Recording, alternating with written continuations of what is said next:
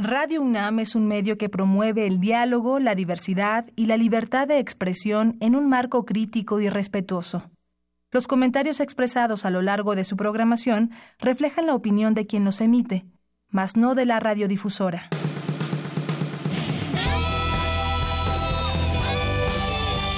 Prisma RU. Relatamos al mundo.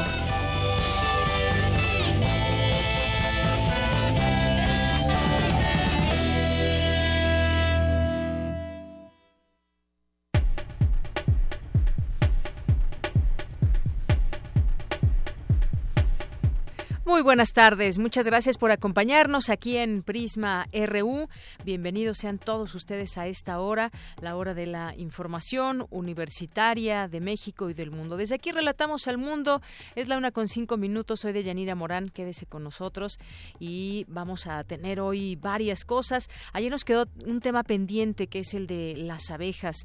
¿Se imaginan, se han preguntado qué pasaría si no existieran ya más las abejas en nuestro país? Bueno, esto pondría en riesgo muchas cosas. Vamos a platicarlo hoy en este día con eh, la doctora Adriana Correa Benítez, que es jefa del Departamento de Medicina y Zootecnia de eh, abejas, conejos y organismos acuáticos de la Facultad de Medicina, de la Facultad de Veterinaria. Platicaremos con ella. Sin abejas se extinguiría la mitad de las especies de plantas, nada más por darles un dato. Así que tendremos más información con la doctora. También vamos a platicar sobre un proyecto que hay con el frijol y eh, pues distintas especies de frijol y cómo eh, pues es lo más adecuado, cómo se pueden eh, cuáles son estos tipos de frijol para ayudar o apoyar también en los temas de sequía, porque es una planta muy sensible. Y bueno, pues hay dos doctores con los que vamos a platicar de este tema, así que no se lo pierdan. En nuestra segunda hora de Prisma RU vamos a platicar también con Gabriela Arroyo por el la presentación de un documental, 3 de octubre, Otra Voz eh, Canta, y la exposición de 50 bordados de mujeres activistas que muestra la importancia, a través de estos bordados, del movimiento de 1968. Hoy es día de diversa versión con Ruth Salazar, que nos hablará sobre la Noche de las Publívoras próxima a realizarse. ¿Quieren saber de qué se trata? Pues quédense con nosotros. En nuestra segunda hora lo tendremos. También en este espacio mi compañera Tamara Quirós en Cultura entrevistará a Virginia Ortega del área de museografía del Museo UNAM hoy. Eh, entrevistará a Tania Arce, responsable de vinculación y difusión de la antigua Academia de San Carlos. Y también tendremos, como todos los días, información de la UNAM, invitaciones que pueden hacer dentro de los distintos campus universitarios. Y hoy es jueves también de Cinemaedro con el maestro Carlos Narro y quédese con nosotros. Lo invitamos a que nos llame al 5536 4369 o que nos deje leer alguno de sus mensajes, algún comentario a través de nuestras redes sociales, Prisma RU en Facebook, arroba Prisma RU a través de Twitter y nos vamos por lo pronto a nuestro resumen informativo. Relatamos al mundo. Relatamos al mundo. La una con ocho en este miércoles 4 de octubre. En los temas universitarios, más de 120 actividades formarán parte del Festival Vértice de este año. Mi compañera Cristina Godínez en unos minutos nos tendrá toda la información. Destacan en la UNAM la importancia de analizar el tema del acoso desde distintas perspectivas. Más adelante, mi compañera Dulce García con los detalles. Celebra la Escuela Nacional de Trabajo Social 45 años de su fundación. Cindy Pérez Ramírez con la información más adelante. La UNAM, la UNAM informó que expulsó a la alumna Michelle Hernández Saucedo del CCH Escapotzalco por participar en los hechos violentos ocurridos el pasado 3 de septiembre en Ciudad Universitaria. Y ya que estamos en temas universitarios, también comentar y mandar una felicitación a Marco Antonio Zaragoza Campillo, alumno de doctorado en Ciencias Bioquímicas de la Facultad de Ciencias de la UNAM, que finalizó con éxito su participación en el Espartatlón 2018, una carrera de 246 kilómetros sin parar desde Atenas hasta Esparta, en Grecia, con un tiempo de 33 horas y 36 minutos y 46 segundos. Es digno de mencionar que concluyó la carrera aun cuando el ciclón Sorba azotó Grecia justo durante la carrera. En los temas nacionales, el Consejo Nacional de Ciencia y Tecnología cambiará de nombre a Consejo de las Humanidades, Ciencias y Tecnologías, con el fin de incluir a las ciencias sociales y a las humanidades, aseguró la próxima directora de la institución, María Elena Álvarez Builla. El próximo secretario de Relaciones Exteriores, Marcelo Ebrard, informó que hasta el momento seis mandatarios extranjeros han confirmado su asistencia a la toma de protesta de Andrés Manuel López Obrador y que por cierto Donald Trump no vendrá, ya lo había dicho desde el día de ayer, se confirmó esta noticia, no vendrá Donald Trump a la toma de protesta de López Obrador. La bancada de Morena en el Senado propondrá una reforma a la ley orgánica del Poder Judicial para evitar que jueces y magistrados permanezcan de forma permanente en sus cargos. Un juez de control dictó un auto de eh, vinculación a proceso contra el exgobernador de Tamaulipas, Eugenio Hernández Flores, por su presunta participación en el delito de enriquecimiento ilícito, estimado en más de 40 millones de pesos nada a lo que se le imputa a Javier Duarte, por ejemplo, aunque bueno, pues así sea un peso que hayan tomado del erario público y que no sea destinado para lo que debe ser, pues debe ser investigado. En Chihuahua, autoridades judiciales vincularon a proceso de nueva cuenta por peculado agravado a Jesús Esparza Flores, ex auditor superior del Estado durante la administración del exgobernador César Duarte. Las recientes eh, estrenadas alcaldías de la Ciudad de México iniciaron operaciones sin recursos, por lo que el gobierno capitalino dará 50 millones de pesos a cada una para poder cerrar el año. Esta mañana un tráiler que transportaba acetato de etilo, sustancia inflamable, se volcó en la carretera México-Toluca en el kilómetro 40. No se reportan víctimas. En menos de dos horas, el volcán Popocatépetl tuvo seis explosiones leves que generaron columnas de humo. En los temas de economía, los bancos centrales globales deberían seguir elevando las tasas de interés a niveles previos a la crisis para que tengan espacio y recortar si se produce otra recesión, dijo el gerente general del Banco de Pagos Internacionales, Agustín Carstens. En los temas internacionales, el Departamento de Justicia de Estados Unidos acusó a siete agentes de inteligencia militar rusos de hackear agencias antidopaje y otras entidades gubernamentales. Por su parte, Reino Unido aseguró que la inteligencia militar rusa es responsable de algunos de los principales ciberataques a nivel mundial. A casi una semana del sismo y tsunami en Indonesia, un equipo de rescate francés informó que ha detectado una persona con vida bajo los escombros en un hotel de la isla Celebes. Hoy en la UNAM, ¿qué hacer y a dónde ir?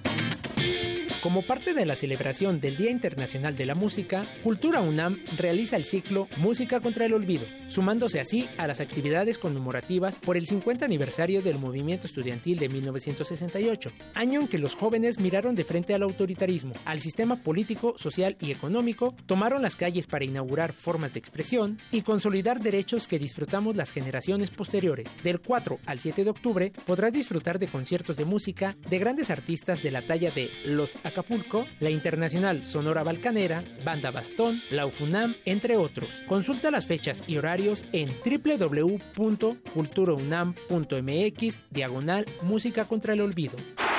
La Facultad de Química de la UNAM, en colaboración con la Secretaría de la Salud, convocan al programa de posgrado de especialización en bioquímica clínica para la formación de recursos humanos de alto nivel en el laboratorio clínico. Las áreas de especialización son la química clínica, hematología, infectología, inmunología y endocrinología. La entrega de solicitud para examen de admisión será del 1 al 26 de octubre. Para mayores informes, visita el sitio www.posgrado.unam.mx diagonal EBC. Hoy inicia la cuarta Feria de Género y Salud 2018 de la Facultad de Medicina, que este año tiene como tema principal el cáncer cervicouterino y salud sexual, dos problemas de género en salud pública. Habrá conferencias, talleres y stands informativos. Estas actividades se realizarán de 9.30 a 15 horas en el Auditorio Fernando Ocaranza y en la explanada de la facultad, en Ciudad Universitaria. La entrada es libre.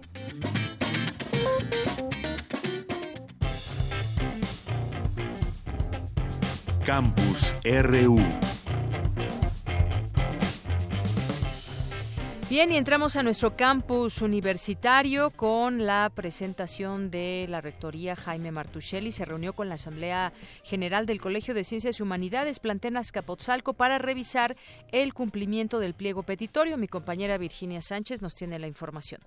Entre los acuerdos alcanzados se encuentran la total asignación de profesores, el conocimiento previo del historial de los docentes postulados a la dirección del plantel, la libertad de expresiones político-culturales y el restablecimiento de los murales afectados, la transparencia de labores administrativas y del presupuesto, la creación de la comisión para atender denuncias de acoso y la reactivación de las comisiones de género y de seguridad local. También se aprobó la instalación de botones de emergencia al exterior del plantel y el compromiso de que no habrá represalias contra ninguno de los participantes del movimiento estudiantil. Asimismo, se informó sobre la autorización de 700 becas alimentarias para alumnos del CCH Azcapotzalco. La próxima reunión de seguimiento se realizará el próximo martes 9 de octubre. Este es el reporte. Buenas tardes. Gracias, Vicky. Muy buenas tardes. Vamos ahora a continuar con mi compañera Cindy Pérez Ramírez. Celebra la Escuela Nacional de Trabajo Social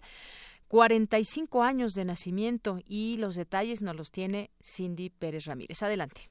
Así es, Deyanira, hace apenas unos momentos concluyó la ceremonia conmemorativa por el aniversario 45 y es que un 4 de octubre pero de 1973 el Consejo Universitario aprobó la creación de esta entidad académica, un logro planteado por el doctor Manuel Sánchez Rosado, primer director de la Escuela Nacional de Trabajo Social. Escuchemos a la maestra Leticia Cano Soriano, actual directora de la escuela, con quien pudimos conversar acerca de esta importante fecha. Un espacio que se ha construido históricamente a través de la participación muy importante del profesorado, de personal administrativo, del alumnado, de quienes han egresado o hemos egresado de esta Escuela Nacional de Trabajo Social, pero también de lo que la propia escuela representa a nivel nacional.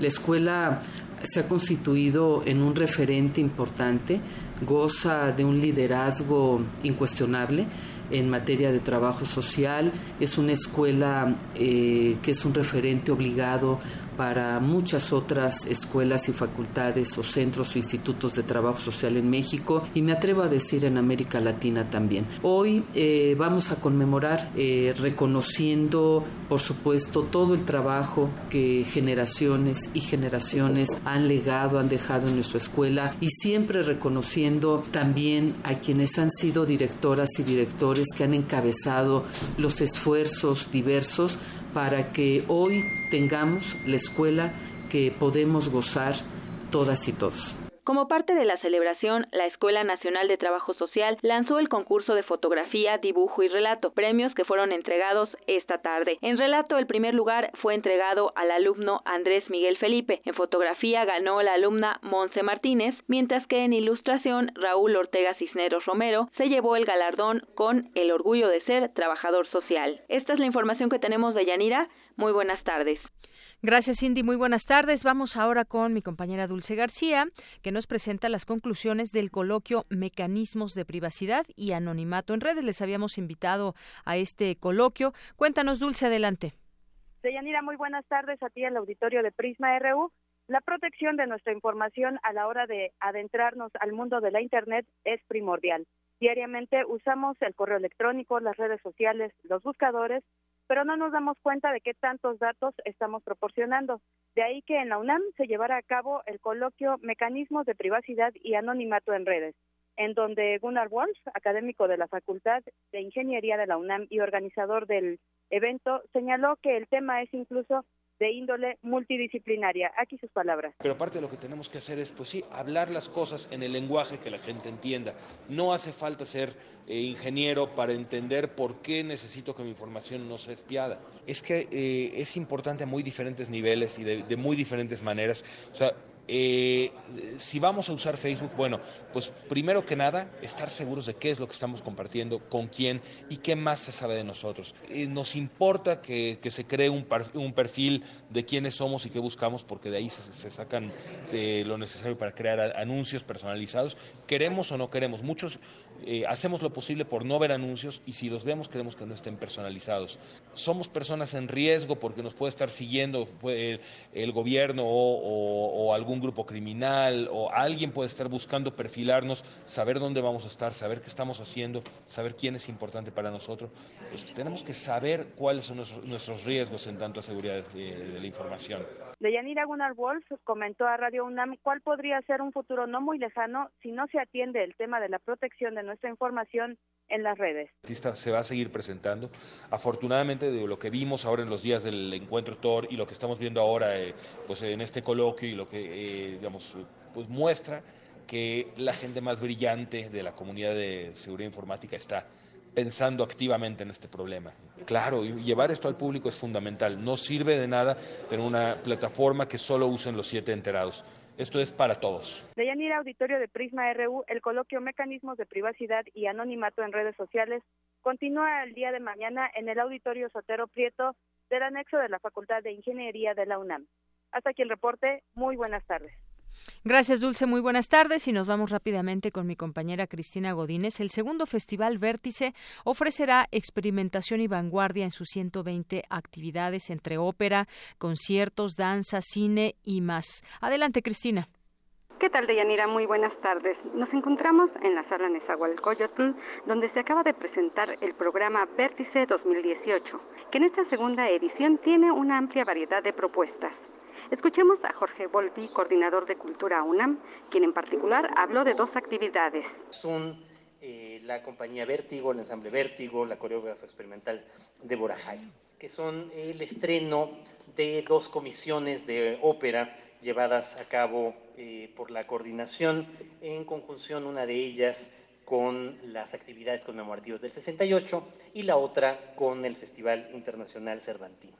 La primera de ellas, que se estrena el próximo 10 de octubre, llamada Luciérnaga, y que recrea la figura que ya hemos tenido también en la exposición que está actualmente en el MOAC, o eh, su historia también eh, sirvió de inspiración a buena parte de la película Olimpia que estrenamos el domingo pasado. Y en segundo lugar, una comisión que organiza la UNAM con el Festival Internacional Cervantino, de otra de las grandísimas compositoras mexicanas en activo, vamos a tener el estreno de eh, la ópera Harriet. De Yanira, este festival se realizará del 10 de octubre al 11 de noviembre en distintas sedes universitarias. Recomendamos a nuestro auditorio consultar toda la programación en la página de Cultura UNAM. Este es mi reporte. Muy buenas tardes. Gracias, gracias Cristina Godínez. Relatamos al mundo. Relatamos al mundo.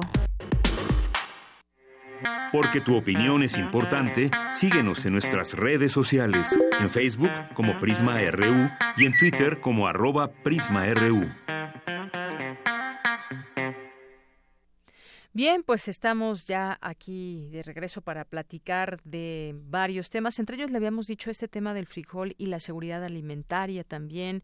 Eh, vamos a platicar con eh, dos doctores que ya están en la línea telefónica y me da muchísimo gusto que nos acompañen. La doctora Alejandra Covarrubias y el doctor eh, Caspar Cristian Cedric Chaté y eh, pues ellos son investigadores del Instituto de Biotecnología de la UNAM. ¿Qué tal, eh, doctora Alejandra, doctor Caspar? Bienvenidos, buenas tardes. ¿Qué tal? ¿Cómo está? Buenas tardes. Eh, estamos en el auricular, entonces el doctor Shatter también le dice buenas tardes.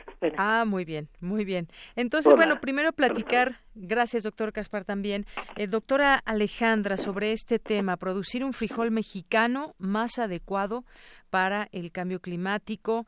Como sabemos, pues eh, el consumo de frijol en México es muy amplio y además, pues los frijoles son fundamentales para la seguridad alimentaria de México, pero al mismo tiempo son muy sensibles al estrés por la sequía. Platíquenos un poco de este proyecto.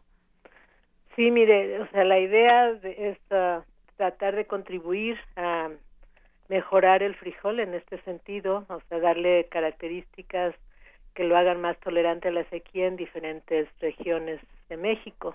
Y como usted bien dice, el frijol es, sensible a la sequía y particularmente en situaciones en donde la sequía eh, cae en, en, el momento en que el frijol está floreciendo y dando semillas. Entonces, esto ha llevado a pérdidas realmente enormes en, en México y en otros países que alcanzan hasta el 80% de pérdidas en, este cultivo. Entonces, pues para México es un cultivo de, como también bien dice usted, de, que implica seguridad alimentaria para el país y pues es un punto importante a abordar desde varios ah, puntos de vista, ¿no? desde varios ah, abordajes. Así es. Y bueno, pues eh, esto en el cambio climático sabemos que ha habido distintas situaciones en las que pues muchos cultivos se echan a perder justamente porque a veces hay una temporada en donde hay sequía y se tiene este problema. Y en este caso estarían ustedes produciendo un frijol mexicano que tenga digamos más resistencia y que pues durante la sequía no sea tan afectado Platíquenos un poquito más de estos detalles. Pues sí, el proyecto que, que tenemos eh, en el laboratorio en colaboración con el doctor Shatter y otros eh, científicos tanto de México como de eh, el Reino Unido es uh, tratar justo de contribuir en mejorar al frijol ante estos cambios eventuales que pueden suceder por el por el mismo cambio climático como ya mencionaba, desde varios puntos de vista, considerando no solamente las, ah, los momentos ah, tempranos en el crecimiento o el cultivo de frijol, sino también los eh, momentos tardíos. Y en particular, hablando ya específicamente de este proyecto, eh, el doctor Shatter, junto con otros investigadores en Inglaterra, encontraron hace algunos años algunos ah, genes que tienen que ver con eh, modular la manera en que la planta toma el CO2 del ambiente y, y, respira agua o transpira agua. Entonces, el modular estos órganos que se encuentran eh, habitualmente en las hojas del frijol y bueno, y de otras plantas también, eh, permitiría modular la cantidad de agua que la planta absorbe por la raíz, así como la cantidad de agua que mantiene en las hojas y a la vez también el CO2 que, que es muy importante para la función ah, eh, fundamental de las plantas que es la fotosíntesis, ¿no? O sea, por ahí es por donde entra el carbono que después forma parte de lo que realmente es la masa eh, de las plantas, la proteína que va a las semillas, etcétera. Así es. Bien, eh, doctora, no sé si podamos ahora platicar también con el doctor Caspar Christian Cedric. Sí, claro. Eh, y bueno, esto con respecto, yo quisiera poner también en contexto esa información sobre este eh, proyecto. Esta eh, investigación se ha realizado en colaboración con distintos doctores que están abocados a este proyecto y la Universidad de Sheffield, con la que están colaborando, pues ya publicó un comunicado de prensa que hace pues alusión a este importante trabajo. Y hay que decirlo, este premio arroja luz sobre desafíos que enfrenta el mundo en desarrollo y cómo las alianzas de esta universidad y de este fondo Newton Fund están ayudando a resolverlos, es decir, pues están llevando a cabo en el mundo distintos proyectos que están encaminados pues a solucionar o a enfrentar eh, temas como el cambio climático. Doctor, pues platíquenos un poco también de esta colaboración o de este eh, pues de esta universidad de Sheffield con la que están trabajando. Se lo paso. Sí. No sé si habrá escuchado mi pregunta, si está ahí el doctor Caspar. Hola. Sí, doctor. Le decía que pues este es un importante premio que o bueno, una colaboración que se hace, un premio que arroja luz sobre distintos desafíos que hay en el mundo y entre ellos pues está este proyecto importante del frijol mexicano que nos platique un poco sobre sobre esta colaboración. Esta colaboración es con ah, la Universidad de Sheffield en, en, el norte de Inglaterra, eh, con laboratorio de doctora ah, Julie Gray y uh, este tres años, casi cuatro años ahora. Sí. Muy bien, casi de cuatro años. ¿Y de qué manera eh, colabora, digamos, esta universidad con, eh, con estos proyectos, en el caso específicamente del suyo? Con, con ideas, con, con equipo, uh, con, con uh, ¿cómo se dice? exchanges, intercambio, ah, de personal. Y, y también con experimentos en, en cámaras de crecimiento para ah, entender la respuesta de cambio climático. Así es. Y bueno, en este caso en específico también, bueno, se abordan desafíos globales. Estamos hablando del cambio climático como un desafío para muchas naciones y cada nación pues tiene sus propios desafíos y problemas y en este caso pues eso está ligado también a la seguridad alimentaria. Háblenos un poco también de este problema que enfrentan distintas naciones, que es la seguridad alimentaria. Sí, la seguridad, seguridad alimentaria es es un problema muy grave para todos los países. Pero los países con, con mucha sequía, ah, como, como México, tienen muchos más problemas. y, Inglaterra, por ejemplo, ah, no tiene problemas ahorita, pero ah, estamos muy dependientes en otros países. Entonces, sí es posible mejorar la, seguridad de, de, los alimentos es, es, es beneficial para todos. Bien, bueno, pues es parte de lo que están ustedes haciendo este este proyecto para apoyar en este tema de la seguridad alimentaria, en este caso de México, con un alimento que es básico en la en la mesa de los mexicanos, que son los frijoles. Exacto, ajá, es muy importante para para la cultura de México, la historia de México y, cada día en, la mesa, sí. Muy bien. Bueno, pues felicitarlos por este proyecto que tienen de producir un frijol mexicano que sea eh, más adecuado. Y aquí quizás estemos hablando también, eh, como nos decía un poco la doctora, de pues cómo encontrar esas, eh, esas variantes. eso es, digamos, parte de lo que se hace un gran reconocimiento a ustedes, cómo lograr esa variante del frijol mexicano que pueda resistir a una sequía. Perdón, otra vez. Sí, que el frijol mexicano, eh, donde radica, digamos, esta la importancia de su proyecto, es cómo pudieron modificar el frijol mexicano que sea más adecuado para el cambio climático, que quizás tuvieron que pasar no sé mucho tiempo en ver cómo se puede, em, digamos, hacer este frijol resistente a una sequía, por ejemplo. ¿Cómo se puede hacer este frijol resistente a una sequía? Ah, no, no, lo, no lo hemos hecho todavía, pero tenemos ah, muchas ah, líneas, muchas variedades mutantes para investigar como miles de, semillas de plantas para, para ver cómo, cómo respuesta a, la, sequía. Claro, ese es el Entonces, con, con el, el premio, ojalá tenemos una oportunidad para investigar esta gran cantidad de, de, plantas. Muy bien. Bueno, pues entonces nos eh, mantendremos también atentos a esto cuando ya ahorita están en ese proyecto, digamos, digamos haciendo estas eh, pruebas y pues en algún momento poder seguir platicando eh, de este tema y cómo contribuye a pues a los plantíos de, de frijol en nuestro país.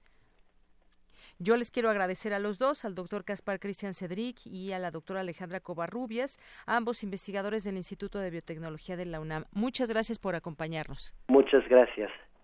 Hasta luego, muy buenas tardes. Bien, pues continuamos. Relatamos al mundo. Relatamos al mundo. Tu opinión es muy importante. Escríbenos al correo electrónico prisma.radiounam@gmail.com. Queremos escuchar tu voz. Nuestro teléfono en cabina es 55 36 43 39. Bien, continuamos y vamos a irnos eh, con Gabriela Arroyo, que es activista social, bordadora y trabajadora universitaria, que en unos momentos más nos va a platicar sobre otra voz canta que pues ella es bordadora, es activista y nos va a mostrar a través de estos trabajos tanto un documental como una exposición que ya fue presentada en la Facultad de Economía y en donde la idea es que esta muestra de 50 bordados sea itinerante y esté en diferentes dependencias de la UNAM y otras universidades. Siempre eh, es parte, digamos, de todos los esfuerzos que se hacen por conocer más o mostrar desde otro ámbito, en este caso a través del bordado a través del tejer y que se nos muestre también eh, pues otra cara del 68, es decir, desde este trabajo donde ahí en estos bordados imprimen todo eso que hemos aquí platicado, toda esa visión eh, pues política que imperaba en aquellos años. Ya le doy la bienvenida a este espacio a Gabriela Arroyo, les decía, activista social, bordadora y trabajadora universitaria. Gabriela, un gusto recibirte en este espacio. Buenas tardes. Buenas tardes y también muy agradecida por el espacio para seguir difundiendo estos trabajos. Muy bien. Pues eh, Gabriela, me gustaría que nos platicaras al respecto de esta presentación primero del documental 3 de octubre, Otra voz canta, y después pues platicar sobre esta exposición de 50 bordados de mujeres. Bueno, pues eh, el día de ayer en el auditorio de la Facultad de Economía, en el Ho Chi Minh, se presentó este documental que busca eh, visibilizar el acompañamiento que convocó a varias compañeras, entre ellas a, la compañera Ana Ignacia Rodríguez, la Nacha del Comité 68, a la mamá Cristina Bautista, mamá de, uno de los 43 compañeros de Ayotzinapa, estuvo eh, la compañera Beatriz Torres, de la UACM, la secretaria de Acción para la Mujer, Mari Carmen Larralde, y bueno, estuvimos ahí eh, compartiendo eh, el, video que justo busca visibilizar, que busca hacer eh, de la memoria un, un ejercicio cotidiano. Es un documental cortito que ya el día de hoy, bueno, desde el día de ayer está en redes, lo pueden buscar, y es una aportación que creemos que es necesaria desde nuestros espacios colectivos y este y bueno ahí ahí lo podrán encontrar en redes. Muy bien lo podremos encontrar en redes y eh, pues ser parte también, conocer otros, yo decía, otras eh, perspectivas y desde dónde se puede mostrar todo esto que ha pasado y que a 50 años pues vienen muchas ideas y vienen muchos trabajos, en este caso también de mujeres bordando memoria. Esa parte pues me gusta mucho, en donde este documental también genera un diálogo en torno a la importancia de este movimiento de 1968 y la herencia que ha tenido para pues distintos movimientos sociales en la actualidad. Este es un documental que habla sobre el bordado como una práctica de resistencia, como bien nos dices, y que ha creado una memoria colectiva también de mujeres activistas y de ahí surge también esta exposición que incluye los bordados de mujeres. decía yo al principio que va a ser eh, una exposición y documental itinerante que esperan que se pueda apreciar en distintos eh, lugares de la universidad. Sí, así es. Mira, el día de, ayer se comentó, eh, son compañeras bordadoras que están, por ejemplo, en defensa del agua, en defensa del territorio, eh, compañeras de la universidad. Entonces, la idea es en reciprocidad compartir esos trabajos, el video, compartir los bordados y se va a llevar a, eh, a, dependencias universitarias como es la Facultad de Políticas, el CCH Escaposalco, CCH Vallejo, Naucalpan, este, la FESCOAutitlán, y justo donde nos, nos inviten, ahí vamos a ir, este, se va a llevar a, a, los espacios donde las compañeras estuvieron participando, y bueno, es un trabajo colaborativo, se hizo también con, con la Fundación Rosa Luxemburgo, entonces eh, va a ser itinerante y donde nos quieran invitar, incluso a la radio, a donde quieran, para que vean que es, es muy diverso la forma de hacer memoria y que es un acto cotidiano. Muy bien, la forma de hacer memoria. Pues Gabriela, yo te agradezco mucho que nos platiques sobre esta, em, pues este documental y eso que están haciendo mujeres bordadoras en torno al movimiento del 68. ¿Algo más que quieras agregar? Pues invitarlos a que puedan, invitarlas a todas y a todos que vean el video, que se puedan acercar a las diferentes expresiones de hacer memoria y bueno, un agradecimiento por el espacio porque justo estamos pues, comprometidos con esta eh, este ejercicio de memoria y qué mejor por el radio, por, por los medios para, para hacer la difusión y para que participemos todas y todos. Muy bien. Muchísimas gracias, Gabriela Arroyo, activista social, bordadora y trabajadora universitaria. Buenas tardes. Buenas tardes. Hasta luego. Porque tu opinión es importante, síguenos en nuestras redes sociales, en Facebook como Prisma RU y en Twitter como arroba PrismaRU. Queremos escuchar tu voz. Nuestro teléfono en cabina es 55 36 43 39. Prisma RU. Relatamos al mundo. Continuamos una de la tarde con 39 minutos. Hay varios temas nacionales que vale la pena comentar con ustedes. ¿Quién creen que prepara su regreso al sindicato? ¿A qué sindicato? Al Sindicato Nacional de Trabajadores de la Educación, al CENTE. Pues sí, la maestra Elba Ester Gordillo. A menos de dos meses de que fuera exonerada de todos los cargos, la ex lideresa de este sindicato, Elba Ester Gordillo, se prepara para regresar al frente de la dirigencia.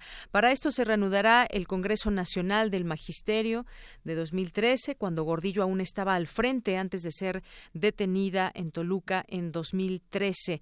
Gordillo espera el fallo del Tribunal Superior de Justicia Administrativa para ser eh, presidente legal y constituida, convocar al Congreso para nombrar su sustituto, el maestro Moisés Jiménez, uno de los operadores de las redes progresistas de Andrés Manuel López Obrador.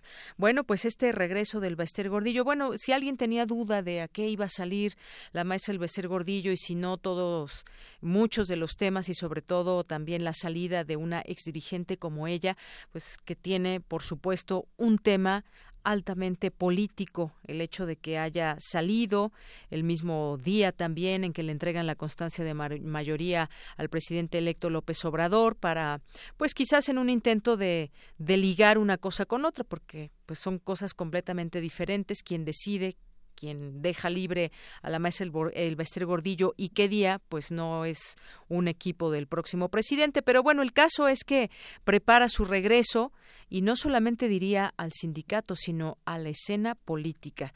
No perdamos de vista pues lo que va a significar el regreso del Bester Gordillo para el próximo sexenio. Y bueno, en otras cosas también se alcanza tratado de libre comercio con pros y contras para México, este acuerdo que firmará la administración actual de Enrique Peña Nieto. De acuerdo con el Tratado de Estados Unidos, México y Canadá hay aspectos benéficos, pero también tiene resultados que eh, son poco ideales, comentó Jesús Sea de Curi, encargado de las negociaciones del equipo de Andrés Manuel López Obrador. Entre lo bueno que se acordó fue sobre las reglas de origen automotriz, pues 40% de los insumos tienen que hacerse en zonas donde se pague a 16 dólares la hora. Es un incentivo para dejar de ser un país ensamblador, invertir más en investigación y desarrollo. Otra de las cuestiones positivas es que el gobierno mexicano mantiene la soberanía, dice él, para hacer cambios a su constitución y leyes en materia energética. En lo negativo, el arancel impuesto a México por Estados Unidos se mantendrá hasta llegar a un nuevo acuerdo. También la propiedad intelectual, como medicinas, patentes biológicas, aumentó de 5 a 10 años. Es parte de lo que se alcanzó y que puede ser positivo o negativo en este nuevo acuerdo comercial entre los tres países. Y pues eh, también se confirma ya la asistencia de diversos mandatarios a la toma de protesta de López Obrador. En su cuenta de Twitter, el próximo secretario de Relaciones Exteriores, Marcelo Ebrard, dio a conocer la asistencia de seis mandatarios confirmados eh, que asistirán a la toma de protesta del presidente electo Andrés Manuel López Obrador el próximo 1 de diciembre. Los presidentes confirmados son el peruano Martín Vizcarra, eh, del Salvador, Salvador Sánchez eh, Serén, el mandatario de Honduras, Juan Orlando Hernández, de Guatemala, Jimmy Morales y el cubano Miguel Díaz Canel, también el rey de España, Felipe VI, y Lenin Moreno, presidente de Ecuador. Por otra parte, fue confirmado por el equipo de la Casa Blanca que el presidente de Estados Unidos no asistirá a este evento. Eh, bueno, pues también ahí un tema a destacar. ¿Quiénes más vendrán? Bueno, hasta ahorita son los que están confirmados. La elección, un escándalo ha sido esto. La elección de 2006 la había ganado López Obrador. ¿Quién lo afirma? El priista Roberto Madrazo. Después de 12 años, lo dijo en una entrevista a un periodista, después de 12 años el ex candidato presidencial Roberto Madrazo habló sobre las elecciones presidenciales en 2006, donde López Obrador aventajaba a Felipe Calderón en las actas de elección. Madrazo comentó al respecto que recibió mucha presión del expresidente Felipe Calderón para validar su triunfo, fabricando mentiras para conseguir el triunfo. Afirma que de haber hablado hubiera dinamitado toda la democracia del sistema político. Ya respondió Felipe Calderón, que fue aludido en estas declaraciones, y señaló que esta, este señalamiento de Roberto Madrazo lo señaló como imprudente, este señalamiento falso, pues si hubiera tenido las actas, las hubiera mostrado. Concluyó también en que López Obrador iba arriba en sus actas, pero las respectivas del PRD y PRI arrojaban al panista como ganador. Bueno, pues esto es parte de lo que de lo que declaró Roberto Madrazo y que ha pues llamado muchísimo la atención estas declaraciones. Y dijo también muchas otras cosas eh, también en el ámbito político sobre su padre y quienes habrían eh, pues estado detrás de muchas maniobras. Ahí incluso menciona a Díaz Ordaz. Y bueno pues también el Estado Mayor Presidencial de, expuso que la participación del ejército en el movimiento estudiantil de 1968 fue apegado a los derechos y protección de la población civil. La Sedena afirma, pues, que los militares actuaron conforme a la ley en 1968. Es una nota que hoy publica el Universal. Eh, del secretario de la Defensa Nacional, Salvador Cienfuegos, los archivos militares referentes al 2 de octubre, el subjefe operativo del Estado Mayor de la Defensa Nacional respondió que desde el 2001 la Sedena envió los documentos al Archivo General de la Nación al solicitar su postura a la Secretaría de la Defensa Nacional sobre la participación militar en ese año. La Secretaría reiteró que el personal militar actuó conforme a derecho protegiendo en todo momento a la población civil y respetando los derechos humanos. A 50 años de lo ocurrido, la sociedad civil pide se esclarezca lo acontecido la noche del 2 de octubre en Tlatelolco, reclamando que se abra el caso y se investigue la responsabilidad de genocidio. Bien, pues vamos ahora a las breves internacionales con Ruth Salazar. Internacional RU. Reino Unido, Estados Unidos, Holanda, Canadá y Australia lanzaron este jueves una ofensiva contra el espionaje ruso, al que responsabiliza de una oleada de ciberataques a escala global que supuestamente pretende desestabilizar a los países atacados. Habla el ministro de Defensa británico, Gavin Williamson. Lo que estamos haciendo al actuar con nuestros aliados al aislar realmente a Rusia es exponer el hecho de que son acciones de un Estado que está actuando de forma imprudente e indiscriminada. Estas no son acciones de una gran potencia. Estas son acciones de un Estado paria. Y seguiremos trabajando con nuestros aliados para aislarlos y hacerles entender que no pueden seguir comportándose de esa manera. Rumania celebrará este fin de semana un controvertido referéndum que podría hacer más difícil una eventual legalización del matrimonio entre personas del mismo sexo. Esta consulta es un intento de dificultar la derogación de esta legislación. El presidente del Comité Judicial del Senado estadounidense, Chuck Grassley, informó que no hay indicios de mala conducta en el informe del FBI sobre las acusaciones de abuso a varias mujeres contra el nominado a la Corte Suprema, Brett Kavanaugh. Es una oportunidad de oro para tener a un juez imparcial y brillante en la Corte Suprema. Yo votaré mañana sí para hacer avanzar su candidatura. El presidente de la Generalitat de Cataluña, Kim Torra, envió a finales de septiembre una carta al presidente de Estados Unidos, Donald Trump, y al Papa Francisco, para solicitarle su mediación para que pueda celebrarse un referéndum de autodeterminación de la comunidad autónoma española. El expresidente de Perú, Alberto Fujimori, fue hospitalizado tras conocer la nulidad de su indulto y la orden de captura para ser reingresado a prisión. Su hija, la ex candidata presidencial Keiko Fujimori, cuestionó la decisión judicial. Es extremadamente doloroso saber que un juez de nuestro país le ha quitado la libertad a mi padre, señalando que porque él no está moribundo, no tiene derecho a un indulto humanitario. Como represalia, el Congreso peruano, de mayoría fujimorista, frenó parte de las reformas del mandatario Martín Vizcarra se impusieron cambios trascendentales en los dos proyectos de ley que faltaban para las modificaciones a la Constitución que irán a referéndum este mes de octubre. Con audios de Euronews, las breves internacionales con Ruth Salazar. Queremos escuchar tu voz. Nuestro teléfono en cabina es 55 36 43 39. Porque tu opinión es importante, síguenos en nuestras redes sociales, en Facebook como Prisma RU y en Twitter como arroba PrismaRU.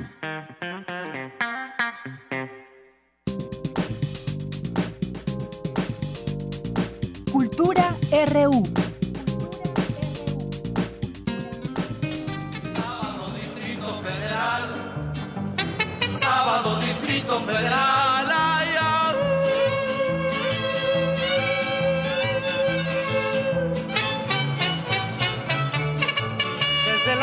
No hay donde parar el coche, ni un ruletero que lo quiera uno llevar. Llegar al centro, atravesarlo es un desmoche. Un hormiguero no tiene tanto animal. Bueno, si eso pasaba en aquellos años, imagínense ahorita. Mucho tendrá que cambiar de esa de esa canción porque además pues ya es Ciudad de México, ya no es Distrito Federal. Así ¿Qué tal Tamara? Quiroz? Buenas tardes. Muy buenas tardes a ti y a todos aquellos que nos escuchan a través de la frecuencia de Radio UNAM. Pásenle a nuestra cabina porque sí, venimos muy animadas con esta canción compuesta y cantada por Chava Flores, el cronista urbano, que le cantó al entonces, como bien lo mencionas, Deyanira, Distrito Federal, hoy conocida como la Ciudad de México. También le cantó a las sus a la vida cotidiana, a la pobreza, al hambre, a sus calles, sobre todo a sus calles. Y bueno, y es que hoy los queremos, bueno, los que vivimos primero, los que vivimos en esta gran urbe, pues y también los que nos visitan saben que esta ciudad inspira en muchos sentidos. Somos un cúmulo de historias en lugares emblemáticos que guardan entre sus estructuras diversos relatos que son parte de la memoria colectiva. Y bueno, hoy queremos invitarlos a realizar un recorrido cultural por la calle de Moneda. Y ya en nuestra mesa de Prisma Reú nos acompaña Virginia Ortega del área de museografía del Museo UNAM hoy. Bienvenida Virginia. Hola, muchas gracias por la invitación. Al contrario, gas- gracias a ti que estás aquí. Y bueno, también nos acompaña Tania Arce, quien es responsable de vinculación y difusión en la antigua Academia de San Carlos. Tania, bienvenida. Tamara, muchísimas gracias. Yadira, buenas tardes. Hola. Bienvenidas. Bueno, pues el jueves 11 de octubre, la próxima semana, vamos a realizar, bueno, nos, más bien nos tienen una invitación. Yo digo, vamos a realizar porque ya me apunté, pero no voy a estar en la Ciudad de México, pero eh, la gente que sí va a estar nos tienen una invitación, un recorrido cultural. La calle de Moneda se va a convertir en un museo al aire libre, a cielo abierto. A ver, platíquenos con quién iniciamos para que nos cuenten de este recorrido. Bien, sí. eh, justo como lo mencionas, el próximo jueves, en punto de las 6 de la tarde, iniciamos este paseo cultural. Eh, lo hemos llamado La Calle de Moneda, un museo a cielo abierto, dado que en este corredor nos encontramos más de siete museos, en promedio somos alrededor de 10 museos los que estamos en, en Sobre esta eh, sobre esta calle y las calles aledañas, Primo de Verdad, Academia, eh, lo que es seminario también, ¿no? Y pues nos hemos reunido seis museos en esta ocasión, que es Museo UNAM hoy, eh, la- el Museo Nacional de las Culturas del Mundo, Casa de la Primera Imprenta de América, Exteresa Arte Actual, el Museo José Luis Cuevas y la Academia de San Carlos para poder llevar a, a cabo este recorrido. Excelente, gracias Tania. Cuéntanos, Museo UNAM hoy. ¿Qué, ¿Qué hay en este museo? ¿Qué podemos encontrar? Bueno, ya hay muchos que lo han visitado, pero quiero que tú nos cuentes, por favor. Claro que sí. Pues este museo es de muy reciente apertura. Tendremos ya un año y medio de estar eh, con las puertas abiertas en este edificio eh, ubicado en la calle de Moneda, justamente en, la, en Moneda número 2. Y es un edificio muy importante, no solo para la historia de la Ciudad de México, sino también para la universidad. Claro. Porque en este sitio, pues tuvo lugar la primera sede de la Real Universidad de México. eh, en la época colonial y después este edificio tuvo muchos usos, pero el más recordado por eh, muchas y muchos eh, capitalinos, pues es la cantina El Nivel. Esta cantina que fue la primera en la Ciudad de México en tener la licencia para vender bebidas alcohólicas y pues que estuvo muchísimos años abierta y pues en donde se juntaron desde políticos, artistas, estudiantes de la Academia de San Carlos, maestros de la Academia de San Carlos. Artistas. Así es. Entonces, pues es un edificio con muchísima historia y ahora eh, pues es el museo UNAM Hoy, en donde el objetivo de este museo es dar a conocer sí la historia de la universidad, pero también el quehacer universitario hoy en día. Claro, y además, bueno, también mencionar, gracias Virginia, mencionar que todos estos recintos, bueno, además de tener eh, exposiciones eh, permanentes, tienen temporales, tienen talleres, que la gente se pueda acercar a cada uno de ellos. Y bueno, también realizando este recorrido el 11 de octubre es un buen pretexto para conocerlos, ¿no? Para conocer por qué, por ejemplo, el Museo UNAM hoy es de, fue declarado patrimonio, bueno, el, el, recinto, así es, el edificio, por qué, por ejemplo, eh, conocer a la giganta, ¿no? En el Museo José Luis Cuevas, que te lleva de la mano también, bueno, que es como el testigo de, de todas las historias y te da la bienvenida en el museo. Sí, exactamente. Y bueno, una de las principales causas es de que justo la calle, pues, eh, eh, tiene los primeros recintos o las primeras instituciones de importancia, tanto actuales como históricas. La primera universidad, el primer museo que hoy es el Museo Nacional de las Culturas fue el de Antropología. Ahí mismo, la primera Casa Real de Moneda, eh, la casa de la primera imprenta de América, Exteresa, obviamente, al igual que José Luis Cuevas, pues importantes de la época, Santa Inés en este caso, ¿no? El de las Carmelitas en Exteresa. y, bueno, la primera academia de arte en el continente americano. Entonces, si nos damos cuenta, estamos rodeados de las primeras instituciones a partir de esta cultura novohispana, ¿no? Que se genera. Y bueno, el recorrido, pues básicamente es eso, estar 15 minutos, sabemos que es poco tiempo realmente para cada recinto, pero es darles un poco de introducción a nuestros visitantes de qué más pueden conocer en cada uno de ellos, que en una tarde o en un día que destinen pueden eh, recorrer estos espacios y ya tener más información a profundidad de, de, de, cada, de cada museo.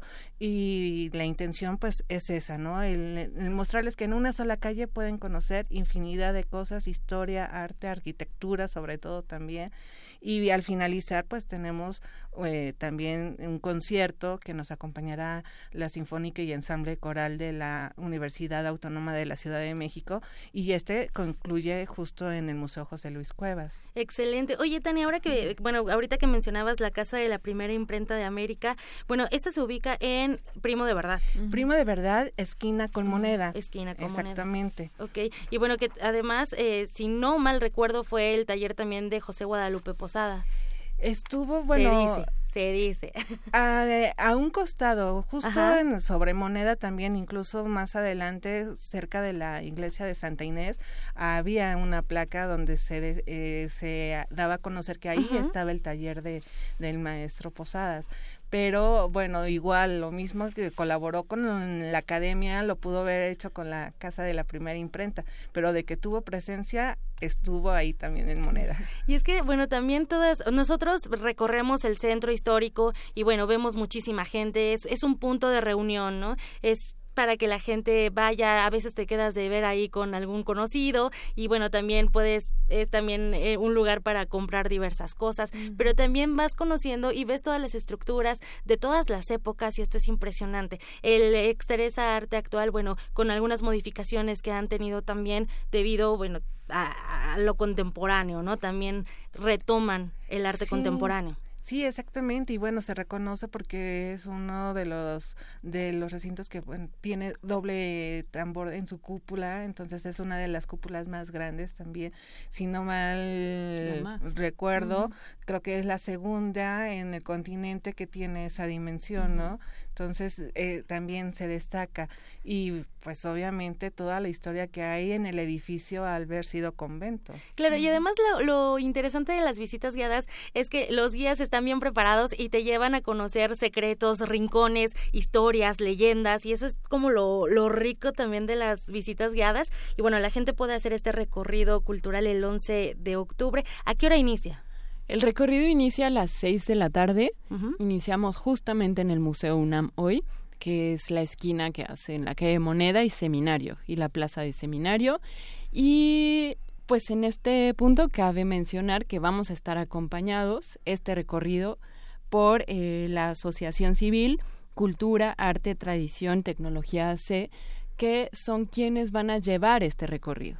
Son personajes eh, ah, ok, va a ser de época también el es, va a ser de época, entonces ellas y ellos eh, van a comandar eh, este recorrido y pues van a ir entrando a cada uno de los museos, contarán una breve historia de cada recinto para seguir el recorrido por la calle de Moneda y como ya lo dijo Tania, pues terminar en el Museo José Luis Cuevas con esta presentación de la Orquesta Sinfónica. Qué maravilloso, historias, comunidad, eh, también muchísima arte, mm, no, bueno, yo ya quiero ir. Entonces inicia a las seis de la tarde en el Museo UNAM hoy, después se van al Exterés Arte Actual, luego a la Casa de la Primera Imprenta de América, el Museo Nacional de las Culturas del Mundo, después se van a la Antigua Academia de San Carlos y eh, en el Museo José Luis Cuevas finalizan con un concierto de orquestas de la Orquesta Sinfónica de la Universidad Autónoma de la Ciudad de México. ¿Hay un costo para el recorrido? No, es entrada libre y también cabe mencionar, va a ser un recorrido incluyente vamos a tener una persona que nos va a apoyar con lenguaje de señas mexicanas para quienes eh, deseen integrarse también podrán hacerlo. O sea que si están por ahí por el centro también vénganse al recorrido. sí, sí. excelente. Bueno, pues es una una excelente opción. Muchísimas gracias por visitarnos en esta cabina, por eh, pues invitarnos a hacer este recorrido. Yo creo que mucha gente que nos escucha pues estará muy interesado en acudir y conocerlas también a ustedes, conocer a toda la gente que forma parte de de este museo, porque a veces somos una voz, pero somos muchísimos los que estamos detrás de toda una logística y bueno, este no, no es la excepción. Así es. Muy bien, pues muchísimas gracias Tania Arce, eh, responsable de difusión y vinculación de la Antigua Academia de San Carlos, por visitarnos. Gracias a ti, Tamara, gracias a la audiencia que nos escucha. Y muchísimas gracias también, Virginia Ortega, del área de museografía del Museo UNAM hoy. Muchísimas gracias por Muchas gracias, Tamara, y les esperamos en este recorrido el próximo jueves 11 de octubre. Seis de la tarde. Seis de la tarde. Deyanira, bueno, ahí está la invitación, compártanlo, pasen la voz. Si usted que nos escucha no puede ir, bueno, pues ahí mándele un mensaje a alguien y dígale, hay un recorrido interesante el 11 de octubre a las seis de la tarde. Gracias, Tamara, gracias, Tania, Virginia. Vamos a hacer una pausa, son las 2 de la tarde. Con un minuto volvemos con más información aquí en la segunda hora de Prisma RU. Prisma RU. Relatamos al mundo.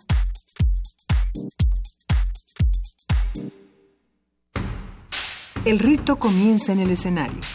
Los sonidos emergen, deambulan por el recinto, se cuelan en los oídos y estremecen los sentidos.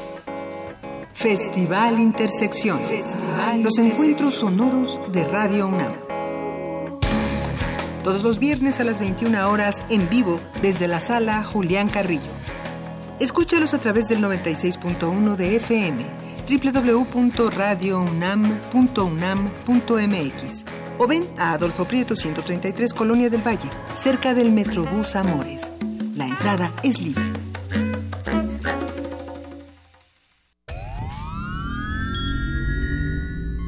Tienes las ideas, tienes el talento, tienes la disposición, pero te faltan los medios. ¿Has tocado las puertas suficientes? ¿Has buscado las puertas suficientes? Siempre habrá alguien dispuesto a premiar tu iniciativa y trabajo duro. ¿Buscas una beca? ¿Un premio nacional o internacional? ¿Un financiamiento? Solo necesitas la orientación correcta. Bécame mucho. Toga y birrete para economías en decadencia. Jueves, 20:45 horas por el 96.1 de FM. Radio UNAM.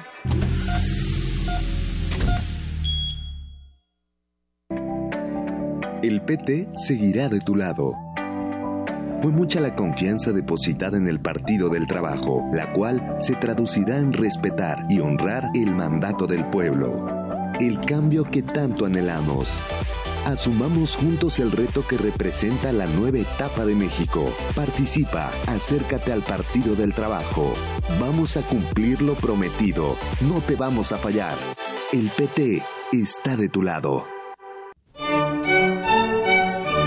Tenemos la fusión exquisita para ti. Dos esencias finamente mezcladas que al entrar en contacto con tu ser te harán bailar. Diáspora de la danza. La música a través del cuerpo. Acompaña a Juan Arturo Brennan de lunes a viernes a las 6.40 de la mañana y a las 15 horas por el 96.1 de FM. Radio UNAM. Experiencia sonora.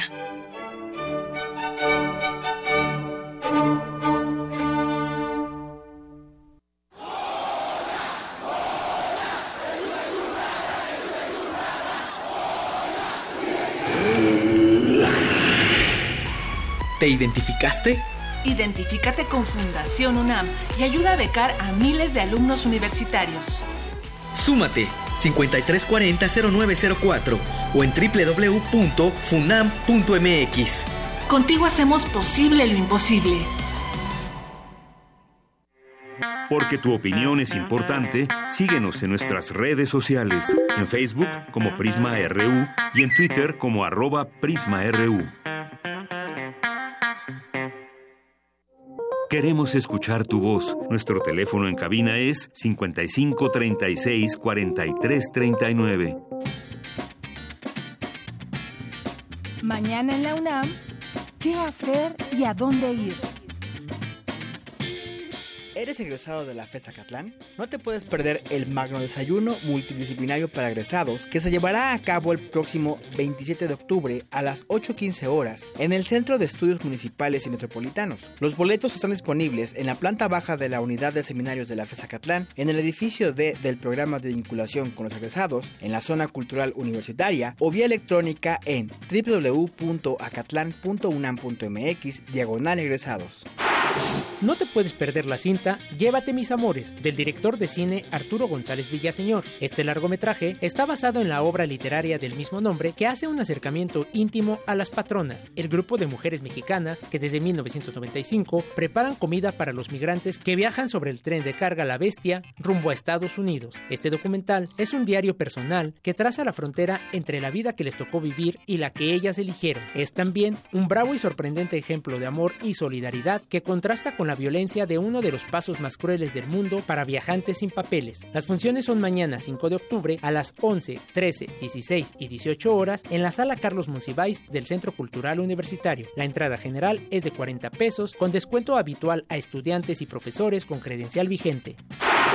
Como parte del coloquio El 68, 50 años después, la Facultad de Ciencias Políticas y Sociales realizará la magna conferencia 1968, entre historia y la memoria de una sociedad en transformación. Este foro contará con la presencia de los doctores Héctor Raúl Solís, Eugenia Revueltas, Adalberto Santana y Sergio Cermeño, entre otros especialistas del tema. Asiste mañana 5 de octubre a las 13 horas al auditorio Pablo González Casanova de la Facultad de Ciencias Políticas y Sociales en Ciudad Universitaria.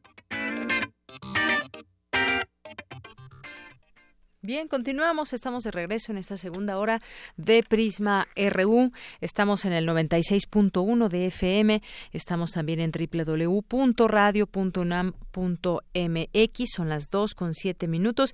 Y después ya de nuestras acostumbradas invitaciones a los eventos que hay dentro de nuestra universidad, pues también queremos mandar saludos a quienes están ahí escuchándonos y quienes también pues tienen tiempo, se dan tiempo para hacernos llegar algún mensaje o se hacen presentes aquí en las redes sociales. Gracias y bueno, pues aquí está eh, Leo Frías Cienfuegos, muchos saludos, te mandamos muchos saludos que trabaja ya en Gaceta UNAM. Leo, muchas gracias. El Zarco y que Ike Tecuani. Dice, esa Tamara hoy sí tuvo, toda mi atención. Muchas gracias, Ike Tecuani, por participar. Eh, también Manuel nos escribe por aquí, Claudia Guerrero. Dice que lo que urge también Ike Tecuani en otro comentario, dice, lo que urge en la calle de Moneda es que reabran el nivel. Quien decidió cerrarlo ha de arder en algún círculo dantesco. Muchas gracias por tu comentario, José Luis León. Muchas gracias, Alejandro Cardiel, que nos dice, En una entrevista, la Miss Gordillo se sacó un 10 al preguntarle al reportero, ¿Tú le crees a Roberto Madrazo? El reportero hizo un silencio incómodo y la Miss remató yo tampoco. Bueno, pues muchas gracias por recordarnos, Alejandro Cardiel. Eh, también nos dice, no se debe nombrar a la Miss Gordillo por su nombre completo. Dicen que se aparece y les puede dar el susto ahí en cabina. Imagínate, Alex Cardiel, que se nos aparezca aquí la maestra Elvester Gordillo, la maestra Elvester Gordillo, pues la llenaríamos de preguntas, ¿no? Hay muchas preguntas que todavía no tienen respuesta respecto a su salida de la cárcel o a su trayectoria. Eh, es que un líder sindical puede tener tanto y tanto dinero. No es la única, ¿verdad? Hay unos que actualmente pues siguen ahí enquistados y de la mano con el PRI. No es la única, por supuesto. Eh, Hernán Garza, también muchas gracias por hacerse presente. BLK, Editorial Enequén, también Musa Gatuna, Fundación Quiera. Eh, también José Luis Sánchez, que nos dice no olvidar a Janis Joplin, mejor que hacer eco de declaraciones de, de Madrazo, de Felipe Calderón y Ugalde. No son gratas personas y nos envía aquí una nota de reporte índigo. Muchas gracias, José Luis Sánchez, Jorge Careón, Gabo, Naye Basu, y Saí, Fundación Sabiesque, La Matatena, Mar Heaven, Francisco Javier Rodríguez, Ilia Popescu, P. Muchas gracias a todos ustedes. Pues vamos a continuar con la información aquí en Prisma RU. Destacan en la UNAM la importancia de analizar el tema del acoso desde distintas perspectivas. Adelante, Dulce García, con la información. Deyanira, muy buenas tardes a ti al auditorio de Prisma RU. En el marco de la presentación del libro Acoso, denuncia legítima o victimización de Marta Lamas, la doctora Judith Subieta, investigadora del Instituto de Investigaciones Sociales de la UNAM, dijo que además de ofrecer un recuento histórico de la lucha contra el acoso sexual, la obra destaca las diversas maneras de abordar el tema, involucrando términos como los de abuso sexual, violencia sexual, hostigamiento y hasta desigualdad y discriminación. Más allá de las diferencias semánticas, la importancia importancia de estudiar el acoso y reflexionar sobre él permite a la autora dar cuenta de la reconceptualización permanente de un fenómeno que ha afectado y sigue impactando la vida de muchas personas, en su mayoría mujeres. Marta describe las trayectorias, los puntos de inflexión y las divergencias entre estos movimientos, apoyándose en una extensa bibliografía y ofreciendo numerosos ejemplos. Lo hace sin afán de magnificar los efectos del acoso ni de catalogar los distintos grados de abuso que una persona generalmente del sexo femenino, puede sufrir. Añadió que el libro destaca que no solo hay diferencias entre países y regiones en términos de cultura respecto del acoso, sino que también las hay entre distintos sectores sociales e incluso de tipo generacional. Las mujeres mayores y las jóvenes interpretamos y sufrimos el acoso de forma distinta. Aunque no todas las denuncias puedan ser consideradas como acoso, tampoco debemos pasar por alto los efectos negativos como las difamaciones, las persecuciones, los despidos que está generando el discurso hegemónico. Una de las muchas autoras comentadas en el libro, Janet Haley, menciona la existencia de una triada que está presente en ese discurso hegemónico sobre acoso sexual. La inocencia femenina, uno de los elementos, el daño que sufren las mujeres, el segundo, y la inmunidad masculina. Esa es la triada. Hasta aquí el reporte. Muy buenas tardes. Gracias, Dulce. Muy buenas tardes. Y vamos ahora con mi compañera Virginia Sánchez. ¿Cómo afectan tu salud los malos hábitos de sueño, alimentación y la escasa o nula actividad física? Todo esto puede ser un mal cóctel para nuestra salud.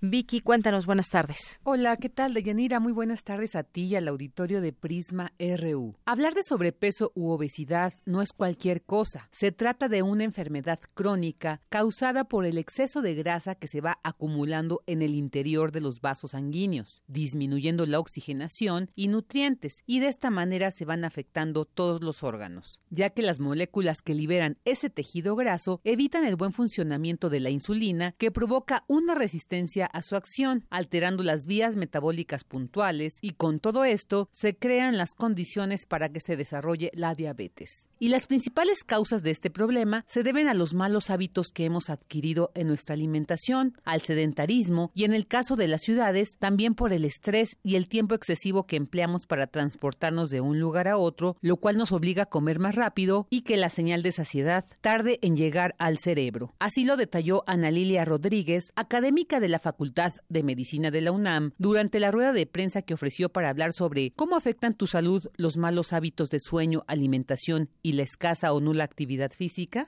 Los principales factores de riesgo asociados a, enfermedades que producen finalmente muerte y el principal lo lleva precisamente a nuestros hábitos dietéticos, no nada más la calidad de los alimentos y la cantidad, sino también muchos horarios irregulares que tenemos o malpasadas que hacemos, ¿no? O no desayunamos o no comemos o no cenamos. El tabaquismo sería en segundo lugar, la presión arterial alta en tercer lugar, el índice de masa corporal elevado, que sería sobrepeso o obesidad, y, y, en quinto lugar, la inactividad física. Entonces, estos son hábitos que debemos de alertar a nuestra población para que no los sigan presentando y puedan prevenir a tiempo tanto la obesidad, el sobrepeso, que eh, en mi opinión deberíamos de llamarle adiposidad, como también la diabetes. Escuchemos ahora la prescripción de un estilo saludable, donde la resiliencia también es importante es que hagan sus tres comidas principales y una o dos colaciones. Mientras más comamos cada 3-4 horas, menos grasa se va a acumular. Comer en más de 20 minutos para que el cerebro mismo nos diga ya estás satisfecho, no necesitas comer más. Comer diario tres raciones de verduras y dos de frutas mínimo. Suspender toda la comida chatarra o industrializada o disminuirla lo mejor posible. Y comer fuera de casa menos de una vez por semana. Desayunar en las primeras dos horas al despertarnos para romper el ayuno del sueño. Beber dos litros de agua. Dormir más de 6 horas pero menos de 9. Hay que comer antes de las 3 de la tarde y cenar antes de las 8 de la noche para respetar el ritmo circadiano. Ver televisión, internet, celular, videojuegos máximo 2 horas y ser muy activos. Y el último punto que tal vez sea el más importante es ser resilientes. Hay estudios recientes que hablan de que si no somos resilientes hay mayor riesgo de tener diabetes. Así que ahí están los detalles para transformar nuestros hábitos y mejorar, por supuesto, nuestra salud. Hasta aquí la información. Muy buenas tardes. Gracias, Vicky. Y bueno, aquí también destacar, muchas veces sabemos que puede ser perjudicial para nuestra salud y sin embargo lo seguimos haciendo, seguimos sin eh, hacer alguna actividad física, seguimos eh, pues comiendo ciertos alimentos que pueden provocarnos algunas enfermedades.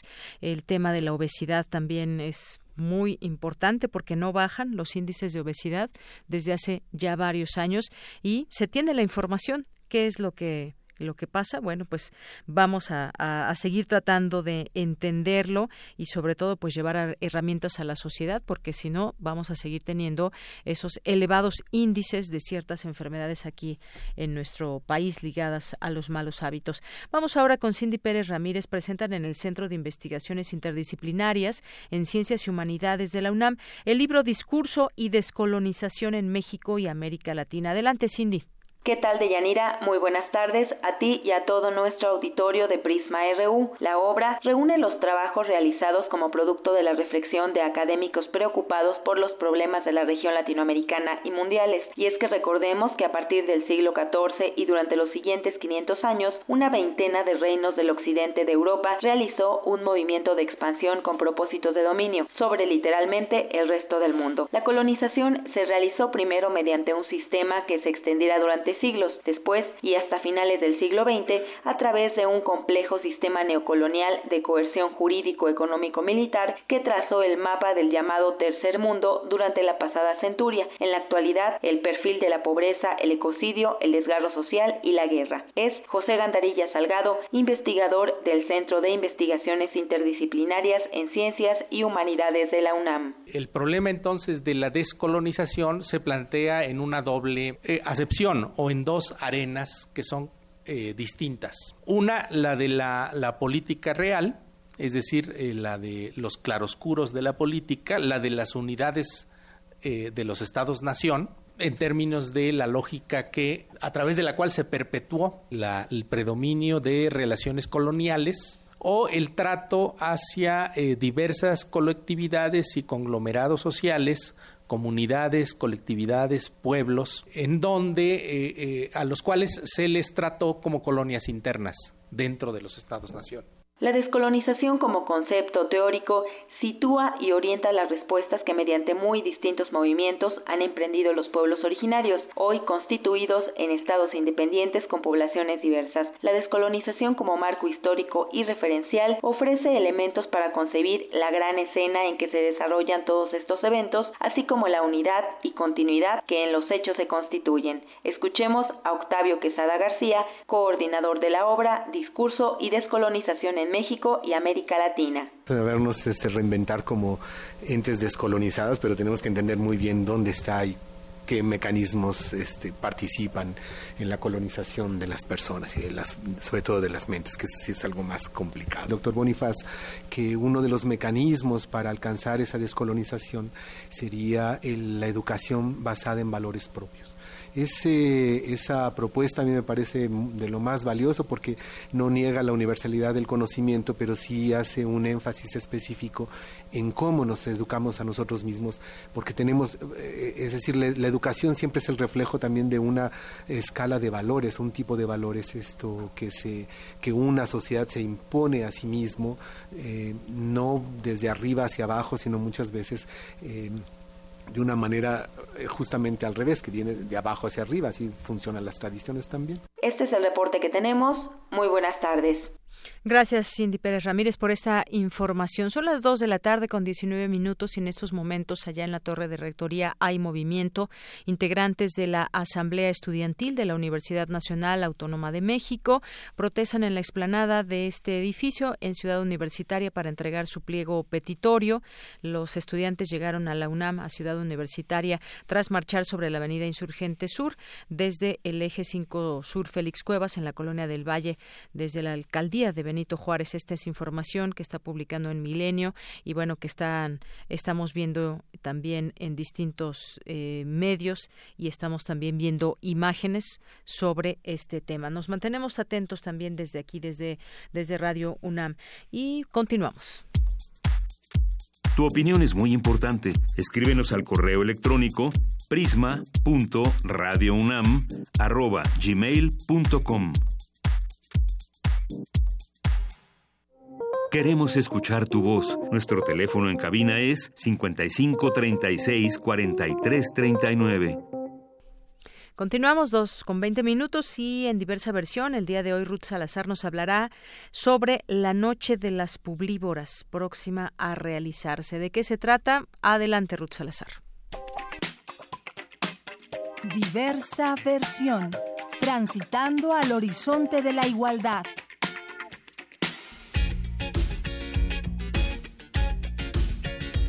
Deyanira, estimados radio escuchas. Seguramente ya escucharon o vieron la frase orgullosamente indio en redes sociales u otros medios de comunicación. Se trata de una campaña en contra del racismo que solo utiliza personas de tez clara, usando la palabra indio, supuestamente para reivindicar a los pueblos originarios, sin que ellos como tal protagonicen la campaña. Pero el punto es que la marca cervecera que lanzó esta campaña toma un insulto como base, en un país racista como México, repetir un insulto, aunque sea de manera crítica, confirma el prejuicio. El discurso les falló. Las reinas chulas y derechos humanos crearon la Noche de las Publivívoras, una antipremiación a la publicidad que discrimina a través de sus comerciales. Su coordinadora de proyectos, Ana Laura Ramírez Ramos, nos explica la fundación de la ONG. El Observatorio de las Publivívoras nació hace pues ya varios años como una iniciativa ciudadana tal cual cuando una vez una de nuestras compañeras se encontró una etiqueta que decía esta publicidad es ofensiva contra las mujeres. Se nos hizo un gran movimiento, no una gran denuncia. Entonces, a partir de esto, la Asociación Civil Acabaretiza en aquel entonces creó este proyecto del Observatorio de las Publivívoras con el tiempo no solo recibían quejas sobre publicidad machista, también Después, con, el apoyo de CONAPRED, que es la instancia que ahora nos está apoyando, decidimos ampliar el marco de discriminación de la crítica que hacíamos porque también notábamos que había mucho racismo y mucho clasismo en la publicidad, ¿no? Que es como esta triada del mal que le llamamos, el, el sexismo, el machismo, racismo y clasismo. Y así es como ahora tenemos una antipremiación un poco más global, siempre denunciando a este tipo de publicidad que permea, ¿no? En tele, en radio, en internet, en espectaculares, en revistas, etcétera.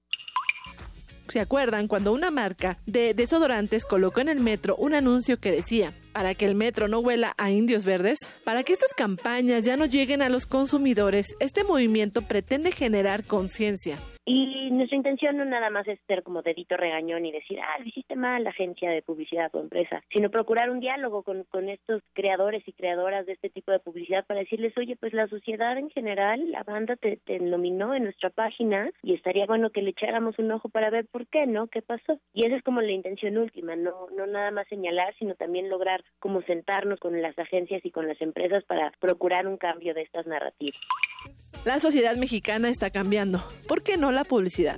Si hay un replanteamiento de los contenidos y de los discursos que se están diciendo y que están intentando mostrar otras cosas. Yo sé que suena también muy utópico esperar que haya un cambio total, pero esa es la intención. Y hay otras marcas y hay otras empresas que lo hacen, ¿no? O sea, que sí han estado trabajando sus discursos, que les buscan un poquito de humor, que les buscan un poquito de un reflejo mucho más cercano de la realidad y logran buenos comerciales.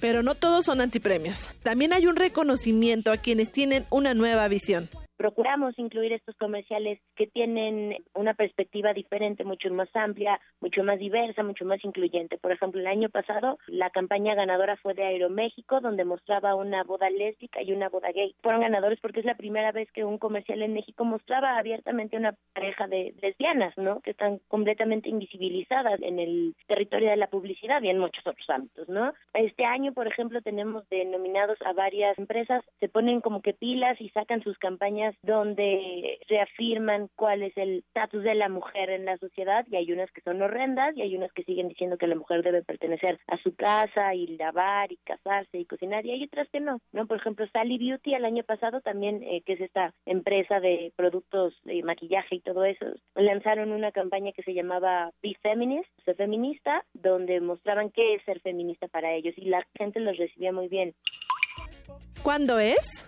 Claro, la Noche de las Publivívoras se va a llevar a cabo el lunes 8 de octubre a las 8 de la noche en el Teatro de la Ciudad de Esperanza Iris, allá en Donceles 36 en el Centro Histórico. La entrada es gratuita, es un evento para que nos acompañe todo mundo. Los boletos se reparten en Teatro Bar El Vicio, que está en Madrid 13 en Coyoacán, martes a sábado de 2 de la tarde a 8 de la noche. Hacemos estas ternas, la gente va a ver los videos nominados y ya y con nosotras decidirá si quienes ganaron se merecen ganar o se merece algún otro tipo de reconocimiento. Pues les esperamos para más información. Ya saben que pueden seguirnos en facebook.com diagonal las publivívoras y también si ustedes son de alguna universidad, ya sea público o privada de la Ciudad de México o de estados cercanos a la misma, podemos acompañarles con la plática Ojo con lo que ves, que es una plática en la que hablamos de este tipo de publicidad sexista, clasista y racista y nos encanta escuchar las opiniones de la comunidad estudiantil. Así que ya saben, estimados radioescuchas, sobre la noche de las publivívoras. Me despido agradeciendo su amable atención. Dudas, comentarios o sugerencias en arroba Ruth Salazar o, o las redes sociales de Prisma RU. Buenas tardes.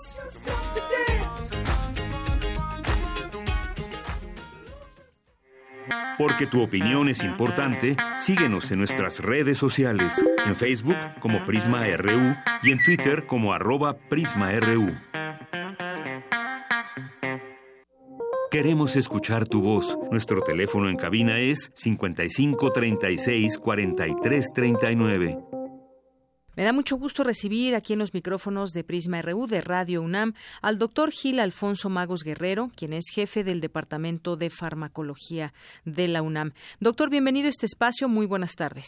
Muy buenas tardes a usted y a sus radioescuchas. Muy buenas tardes. Doctor, pues eh, le llamamos porque quisiéramos conocer cómo es que nace un medicamento, eh, cómo es que se crea un medicamento y bueno, pues sabemos que hay enfermedades que han ido teniendo quizás algunas variantes y hay medicamentos que van saliendo al mercado nuevos y quisiéramos conocer pues cómo se crea un medicamento en primera instancia. ¿Cómo no?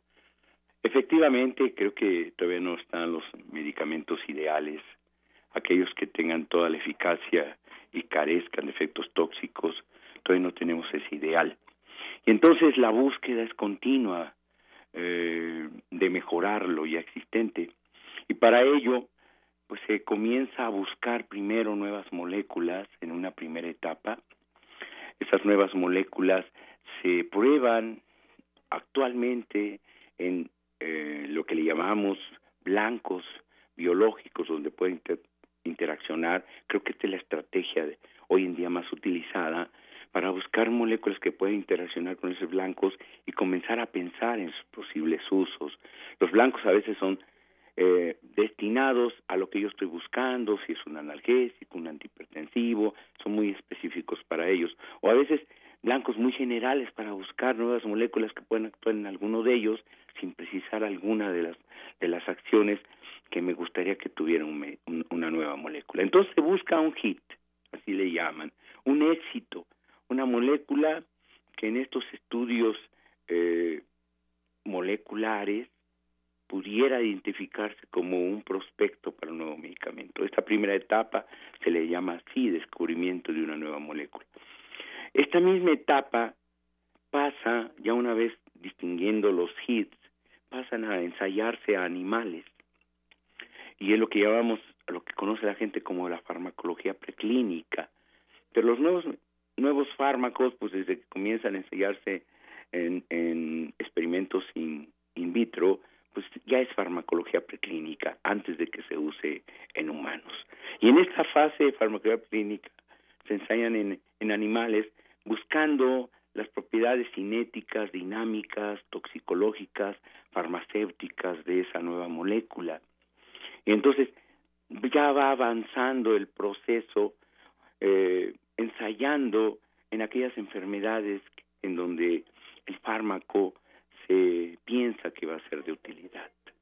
Todo esto está regulado en las diferentes naciones, en los diferentes países, tienen sus temas de control, de regulación, y que tienen que aprobar todos estos estudios. Y si estos estudios preclínicos son aprobados para ensayarse en el humano, pues viene por primera vez el contacto de esa nueva molécula con el humano y el primer contacto es con pacientes voluntarios sanos para ver la aceptabilidad de las dosis, ¿verdad? Es el primero, se le llama fase 1.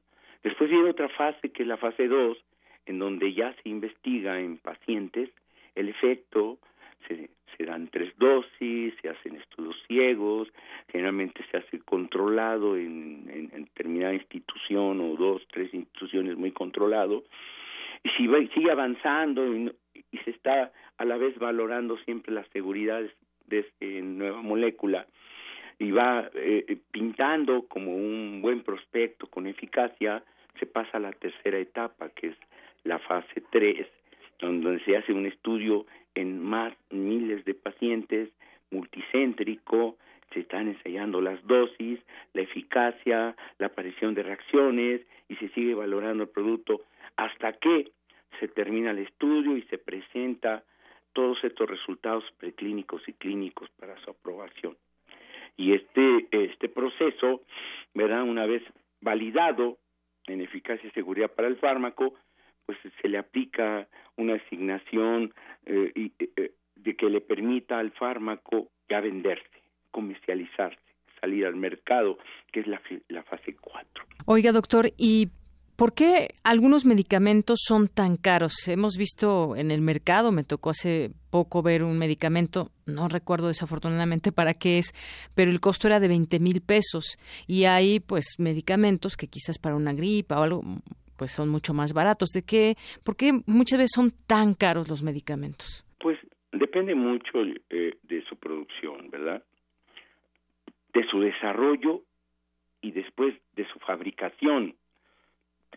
Son medicamentos bastante caros, son esos medicamentos llamados de alta especialización, en donde se tiene que tener un equipo especializado unas instalaciones especializadas, primero para su desarrollo, para su descubrimiento, después para su fabricación. Y su fabricación debe hacerse en, en, gran escala y eso abarata el, precio, pero aún así sigue siendo muy costosos porque requieren de una alta tecnología, de instalaciones muy avanzadas en, en, aclimatación, en condicionamiento, en profesionales, ¿verdad? Para sacar, no, se diga higiene, no se diga temperatura, ambiente, humedad, eh, eh, costos en sí de la materia prima, costos en sí de la tecnología para producirlo, muchas veces biotecnología, y todo eso hace que se encarezca el producto. Sí, eh, yo creo que esta cantidad de dinero que se está hablando actualmente de, de 2.300 millones se ve mucho a estos productos de alta especialización, que por cierto han venido a modificar eh, favorablemente algunas enfermedades. Antes no se diga en oncología, en cáncer, en algunas enfermedades tipo artritis reumatoide, no sé, han, han sido un avance importante y que ha costado. Sí. Y que ese, ese costo, ese costo se ve reflejado en el, en el precio del, del medicamento. Oiga, doctor, y bueno, yo por último le preguntaría, estábamos hablando de los costos de un medicamento, pero también hay estas farmacias ahora similares o genéricos que son más baratos. ¿Esto cómo lo podemos entender como, pues como, como público? Eh, sí es bueno que se abaraten estos costos en los medicamentos porque tienen, digamos, la dosis activa o, el, o la sustancia activa, ¿qué tan, qué tan factible o qué tan bueno es también consumir ese tipo de medicamentos? Yo creo que aquí hay que distinguir eh, que no hay oficialmente un nombre de medicamento similar. Oficialmente los medicamentos son genéricos a los que se está haciendo usted referencia. Se les, se les denomina genéricos. Ese es su nombre oficial. Y estos genéricos que efectivamente abaratan el, el precio, tienen eh, al menos eh, la por ley la obligación de demostrarse que son bioequivalentes con respecto al de marca. Al menos por ley tiene que hacerse eso. Y que esa bioequivalencia que significa simplemente que las concentraciones que tienen en la sangre esos medicamentos se comportan con el tiempo de manera muy similar a las concentraciones en la sangre que tienen los medicamentos llamados de marca o, de patente que les dicen, ¿no? Esta similitud de, de, comportamiento cinético les da el distintivo de genéricos y les confiere o, o se infiere que pueden tener la misma eficacia, aunque hay que recalcar que no se les obliga a realizar estudios de eficacia. Entonces, desde el punto de vista, desde el punto de vista eh, eh, farmacológico, pudiera pensarse que esta similitud de condiciones plasmáticas pudieran tener la misma eficacia. Sin embargo, hay diferencias. Hay diferencias porque algunos fármacos tienen mezclas racémicas cuya proporción puede variar eh, y entonces la eficacia también puede variar. Entonces sí, hay que tener eh, hay que tener eh, pues un juicio un juicio eh, basado en la evidencia sobre los productos que están en el mercado. Pero efectivamente los genéricos bien elaborados con eh, sitios bien condicionados con procesos de fabricación bien regulados que por cierto nosotros tenemos una norma que regula estas prácticas de fabricación y que se vigila y que si se vigilara tendríamos productos de, de esta naturaleza genéricos que son eh, eh, comparables al menos eh, cinéticamente a los de marca. Y eso es un, un, gran logro, es un gran logro desde el punto de vista económico, porque ahora sí los costos de fabricación quedan ahí em, implícitos también en cada laboratorio, por eso los grandes precios ¿no? Eh, un laboratorio puede estar teniendo un costo de fabricación, quizás por la calidad, le, le, da al producto más costo y otro laboratorio, quizás por la calidad un poco menos, eh, eh, le salga a la fabricación y entonces esa es la diferencia de, de, de, los precios cuando están en el mercado. Sin embargo, si, si siguen todos los laboratorios eh, las buenas prácticas de fabricación y esto se está vigilando, se está eh, teniendo eh, siempre observadores que estén cerca del proceso de producción, creo que podríamos tener productos genéricos de calidad y, y, a un buen buen costo y a un buen costo ¿por qué? porque el laboratorio dueño de la patente ya la perdió verdad después de 20 años queda abierto y viene un laboratorio que si tiene esas instalaciones eficientes para producirlo eh, con los profesionales, con la tecnología, creo que tenemos buenos productos que abaratan este, los costos y, y por cierto este necesario hoy en día no para los para los mexicanos abaratar los costos de los de los medicamentos. Muy bien, doctor. Pues gracias, doctor. Esta información, por supuesto, nos es muy interesante. Eh, seguramente al público radio escucha conocer cómo es que nace un medicamento y todas estas fases que nos platicó. Y bueno, este último tema también muy importante porque por cualquier lado ya vemos estas eh, farmacias donde hay algún médico que está atendiendo y que pues nos recomienda eh, o nos diagnostica alguna alguna situación y nos y nos remite a comprar estos similares o genéricos, también entender eh, eh, todo esto que nos platica. Por lo pronto, pues muchas gracias, doctor. Ojalá que en otro momento podamos seguir platicando porque el tema de la medicina, los, los medicamentos es muy amplio, muy interesante. Por lo pronto, muchas gracias. A usted. Muy amable. Gracias al doctor Gil Alfonso Magos Guerrero, jefe del Departamento de Farmacología de la UNAM. Relatamos al mundo. Relatamos al mundo. Porque tu opinión es importante, síguenos en nuestras redes sociales, en Facebook como Prisma RU y en Twitter como arroba PrismaRU. Continuamos dos de la tarde con 39 minutos.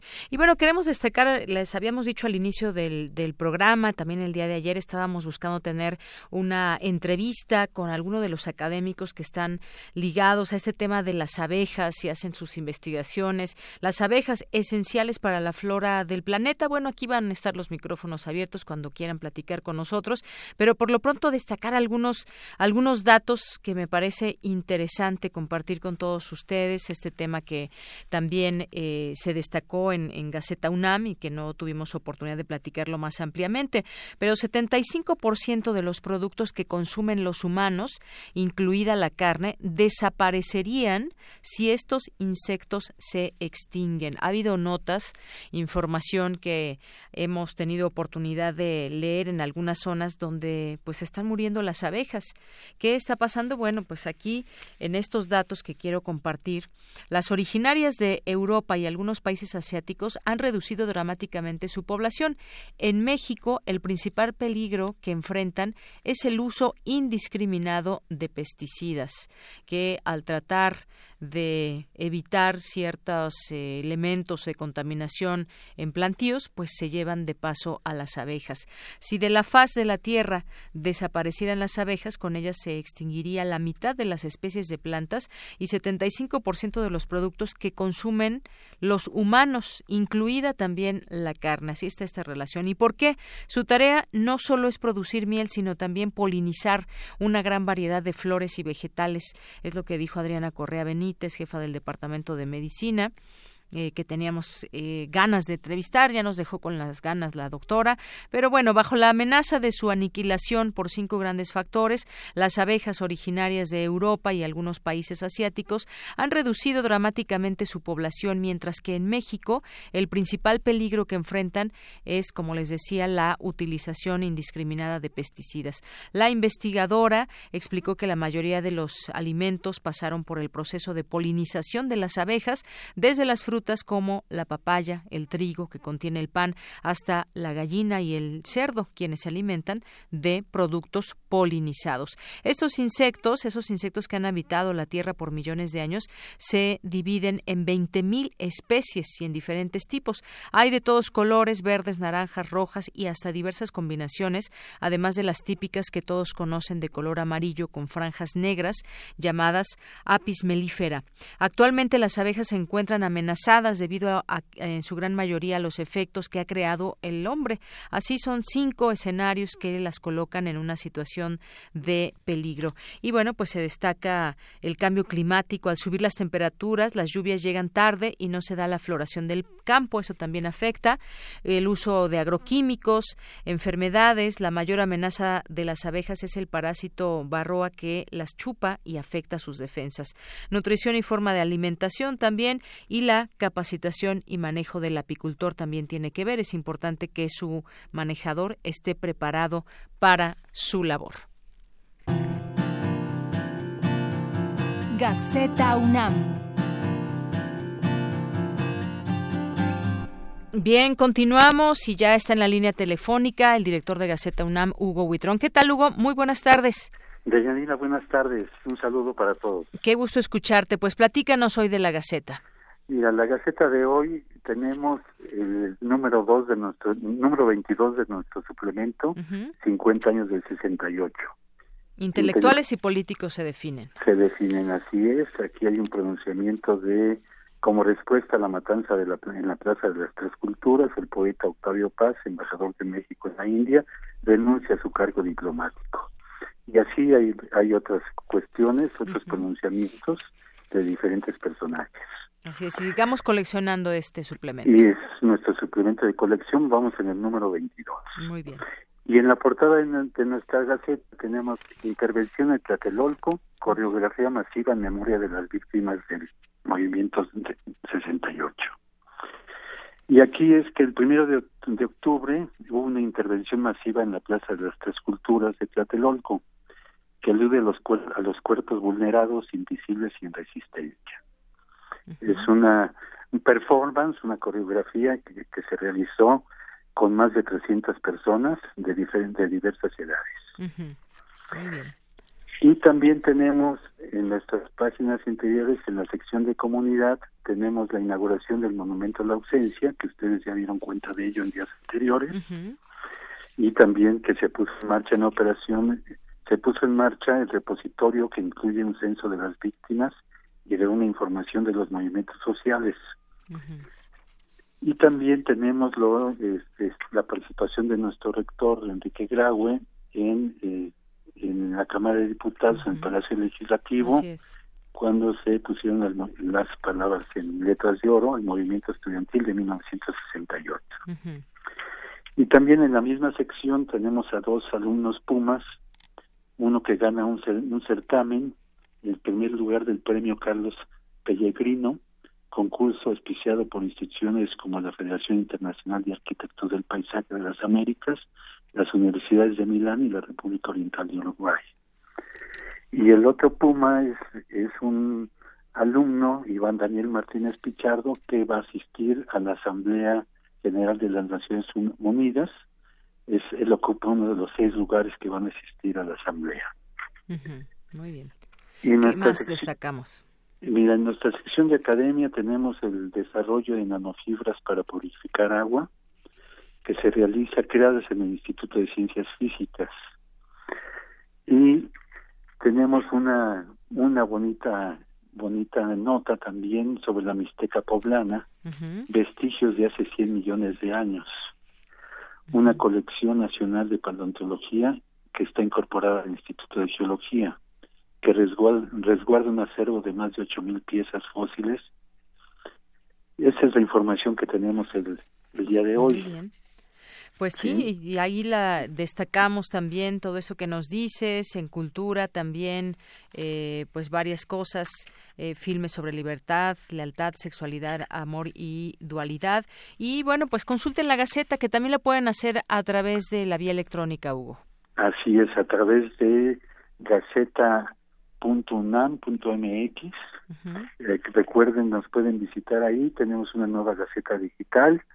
esperemos, esperamos sus comentarios al respecto para seguir mejorando. Y de Deyanira, muchas gracias. Y como siempre, recuerden, sean felices. Así es, Hugo. Pues muchísimas gracias. Te mandamos un abrazo. Igual. Buenas, tardes. Porque tu opinión es importante, síguenos en nuestras redes sociales, en Facebook como Prisma RU y en Twitter como arroba PrismaRU. Relatamos al mundo. Relatamos al mundo.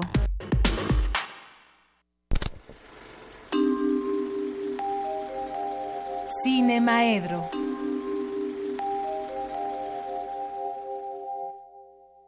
Bien, pues ya estamos en Cinemaedro y ya está con nosotros, como todos los jueves, el maestro José Narro. Carlos Narro. Perdóname. Perdóname, lo acabo de ver en Gaceta. ¿Ya? sí. Perdón. No te preocupes. Carlos. No es nada de lo que vas a pedir perdón. Julia. Este, Carlos, ¿cómo estás? Mira, muy bien. Mira, ya hasta me puse roja. Y, Y sí. un poco apenada. Sí. Pero bueno, entremos en materia. Y se nota lo roja en el 96.1, todavía más que aquí. Oye, Bueno. este, bueno, pues llegó el 2 de octubre. Para muchas cosas se acaba con eso la, la celebración del este la conmemoración del 50 aniversario del movimiento del 68 o de los movimientos pero bueno pues este todavía nosotros seguiremos con algunas actividades en torno a esto Muy bien. Eh, voy a platicar del ciclo de cine interesantísimo que está ah, presentándose en la sala Julián Carrillo porque es un ciclo muy peculiar. Pero antes de eso, quiero regalarle a nuestro auditorio el disco que hicimos aquí en Radio Universidad hace 10 años. Un disco que hicimos un concurso con la complicidad de la Escuela Nacional de Música. Ahí convocamos a todos los estudiantes básicamente del área de composición, pero se presentaron algunos compositores que no son exactamente de esa área. Y el, el, motivo eran como frases del, del 68. Ujú. ¿Sí? Entonces, este, el prohibido prohibir, la imaginación al poder, todas estas cosas. Y entonces el resultado del concurso fue increíble, porque tuvimos más de 25 pues, este, concursantes, y de ahí, bueno, pues el jurado tuvo que hacer un esfuerzo para reducir a lo que cupiera en un disco. Originalmente habíamos dicho que 10, finalmente fueron más o menos, el disco tiene 14 tracks, pero hay una suite para cello que tiene, eh, bueno, pues todas las suites, tiene sus cinco movimientos, entonces eh, este, son un poco menos. Y lo bueno es que tengo cinco discos. Cinco discos que quieres hacer Cinco alguna discos pregunta que quiero o- que el, el público se los lleve con la película, con la pregunta más sencilla del mundo. Los cinco primeros que nos contesten, ¿hace cuántos años fue el movimiento del 68? Eso Ah, se llevan el disco 68 modelo para armar, Muy con bien. composiciones de Diana Circe, de Patricio Calatayud, de Jorge Martín Valencia, de Samuel Pérez, en fin. Algunos en ese momento eran estudiantes de la escuela y diez años después algunos de estos nombres ya son conocidos en el ámbito de la composición académica de nuestro país. Muy bien, entonces nos traes estos cinco discos para Aquí están regalo estos cinco discos. a y nuestro entonces- auditorio que nos marquen al 5536 4339. Son cinco personas las que tienen que contestar a esa pregunta y pues se llevan su disco y lo tendrán que recoger aquí. disco muy bueno, muy bueno. Lo recogen en, el, en la subdirección de este De, cul- de cultura, de cultura sí, aquí en Adolfo Prieto Cultural. 133. y en un horario muy amplio, desde las ocho y media hasta las tres y media y de las cinco a las siete. Bueno, pues ahí está. Ahorita decimos quiénes son los ganadores. Ok. Y bueno, el ciclo tiene una estructura peculiar. Es un ciclo al que le, denominamos un poco con esto que hemos estado platicando. Se llama Los Otros 68. No alcanzamos a ver todas las facetas de, del 68, pero eh, sí abrimos un poquito el, el abanico y nos salimos sin salirnos, porque ayer fue el, la, apertura del, del ciclo, y en la apertura del ciclo, en la sección Días de Miseria con sus hordas de ladrones, eh, pusimos Rojo Amanecer y El Grito. Pero en ese, en ese ciclo, en el que vemos otras, otras facetas que realmente nos hacen eh, notable cómo fue que el mundo verdaderamente cambió. Para muchos de los jóvenes es inimaginable cuando les contamos este, qué pasaba en el año 65, no en México, en Londres, en, el, mundo, en todas partes, las dificultades que tenían este, los jóvenes para muchísimas cosas. El mundo era de muchas formas ajeno a, a la juventud y entonces eso fue acumulando cosas y tensiones hasta que estalló la la este la, explotó el asunto de las demandas juveniles que se extendió por todo el mundo desde Japón Praga Santiago de Chile Berkeley y, este y por supuesto el que nos afectó a todos nosotros que es el de la Ciudad de México. Y movimientos que tuvieron otro final, digamos, muy diferente al de México. Sí, por supuesto. Por ejemplo, el, este, los estudiantes japoneses que estaban organizados de otra manera y se llamaban o les decían o les decíamos los Sakura, este, tenían un entrenamiento en artes marciales maravilloso.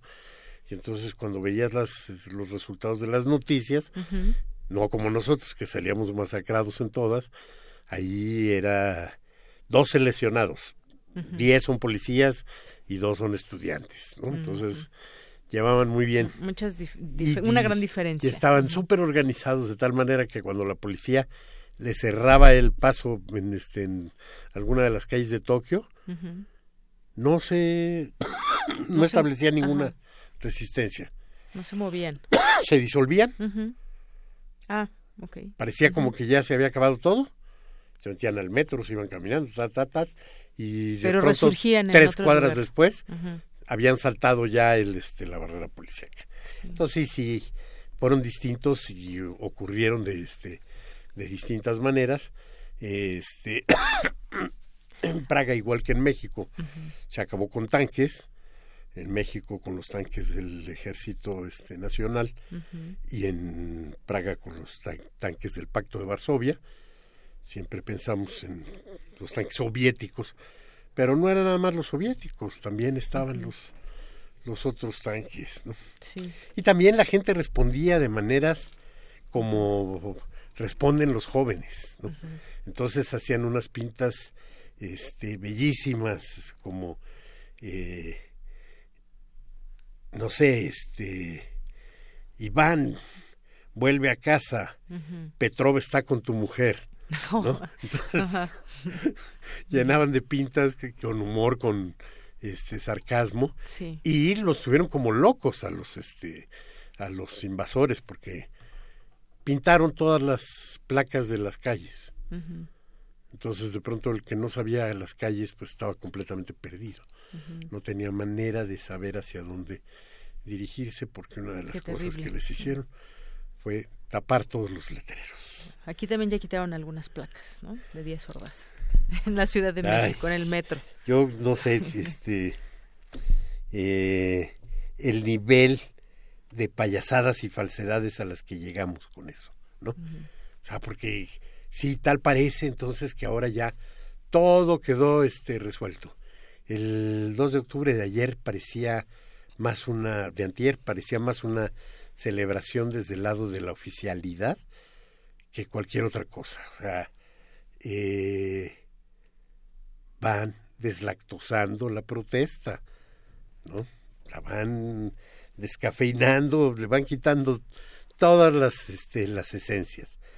Y entonces de pronto ya resulta que el este jefe de gobierno es el que tiene las iniciativas y el que toma esas decisiones. No estoy de ninguna manera defendiendo la, la costumbre mexicana de la plaquitis, ¿no? y mucho menos la de la de Díaz Ordaz. Claro, pero sí me choca la forma en la que esto es una parte más de la simulación. ¿Sí? Y este y hay muchas cosas en las que hemos hecho simulación. Pero bueno, Oye, me dicen que ya se acaban los discos, que ya no nos llamen porque sigue sonando el teléfono desbordado y entonces ya están los Bueno, que llamen otros dos. ¿Que llamen otros dos? Sí. Bueno, ah, ya, ya oyeron otros dos, otros ¿Eh? dos. Era el tuyo y el mío. Ah, entonces ya se los dimos. Está bien.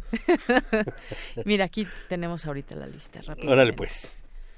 Ajá. Y por lo pronto, pues ya llamaron bueno, eso te toca a ti, yo, ya me estoy tomando de conductor. ¿Ya de una vez? Sí. A ver, mire, son Carlos Valencia Vivanco, Samantha Gabriela Martínez, José Carlos Ortiz Medea y Marco Antonio Hernández y María del Carmen Muñoz Sirio.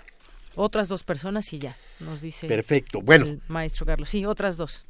Para, para, el este, para este ciclo de los otros 68 vamos a tener dobles funciones los miércoles y una función los sábados. Vamos a ver cómo nos va, porque no habíamos jugado a la posibilidad del sábado. Y cada parte de estas tiene una cierta unidad. Entonces, el, el ciclo o la parte del ciclo que ocurre los sábados lleva el nombre, la, la sección, el programa de uno de los lemas del 68 francés, justamente, porque trata sobre el este el 68 francés, y es bajo los adoquines la playa. Y es la verdad un programa padrísimo porque está este Louis Mal, Alan Tanner, Bertolucci y Godard, ¿no? O sea, grandísimos directores. En el próximo miércoles este vamos a abordar el nacimiento del feminismo con una frase de Simón de Beauvoir, no se nace mujer, se llega a hacerlo, con una canta y la otra no, de esta eh, Agnés Barda, y ella es hermosa cuando se enoja. Después, a la siguiente semana, nos vamos a Hagamos el amor no la guerra, con una de Masao Adachi, del Japón, guerrilla estudiantil femenina, y con una sobre la este WR, los misterios del organismo, una extraordinaria película de un país que ya no existe, que era Yugoslavia. Muy bien. A la siguiente semana queremos el mundo y lo queremos ahora, una, fresa, una, una frase tomada de una canción de los Doors, pero que refleja muy bien qué es lo que sentíamos en aquel momento.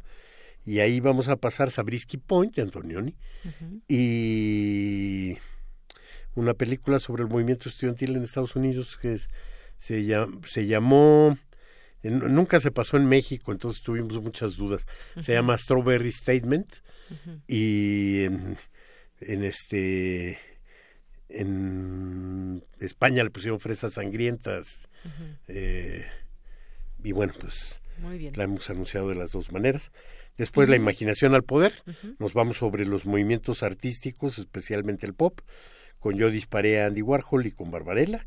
Y para terminar, con Viaje sin boleto, este, esta irrupción de la psicodelia este, con cielo líquido y el submarino amarillo. Perfecto. Pues con eso terminamos. Mira, ya nos estábamos pasando un minuto. Y recomendar, hoy eh, pasan este documental de Rita Guerrero. Aquí Emiliana eh, nos pidió que lo anunciáramos. También va a pasar por TV UNAM el día de hoy a las 10 de la noche, también como parte de todas estas actividades y películas que han estado transmitiendo por el 2 de octubre en TV UNAM.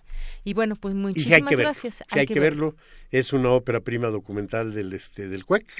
Así es. Y de Arturo este, Díaz Santana. De Arturo. Muy bien. Y es muy buena. Pues muchísimas gracias, Carlos. Carlos Narro, hasta el próximo jueves. Nos vemos. Mi nombre es Deyanira Morán. Que tenga buena tarde y buen provecho.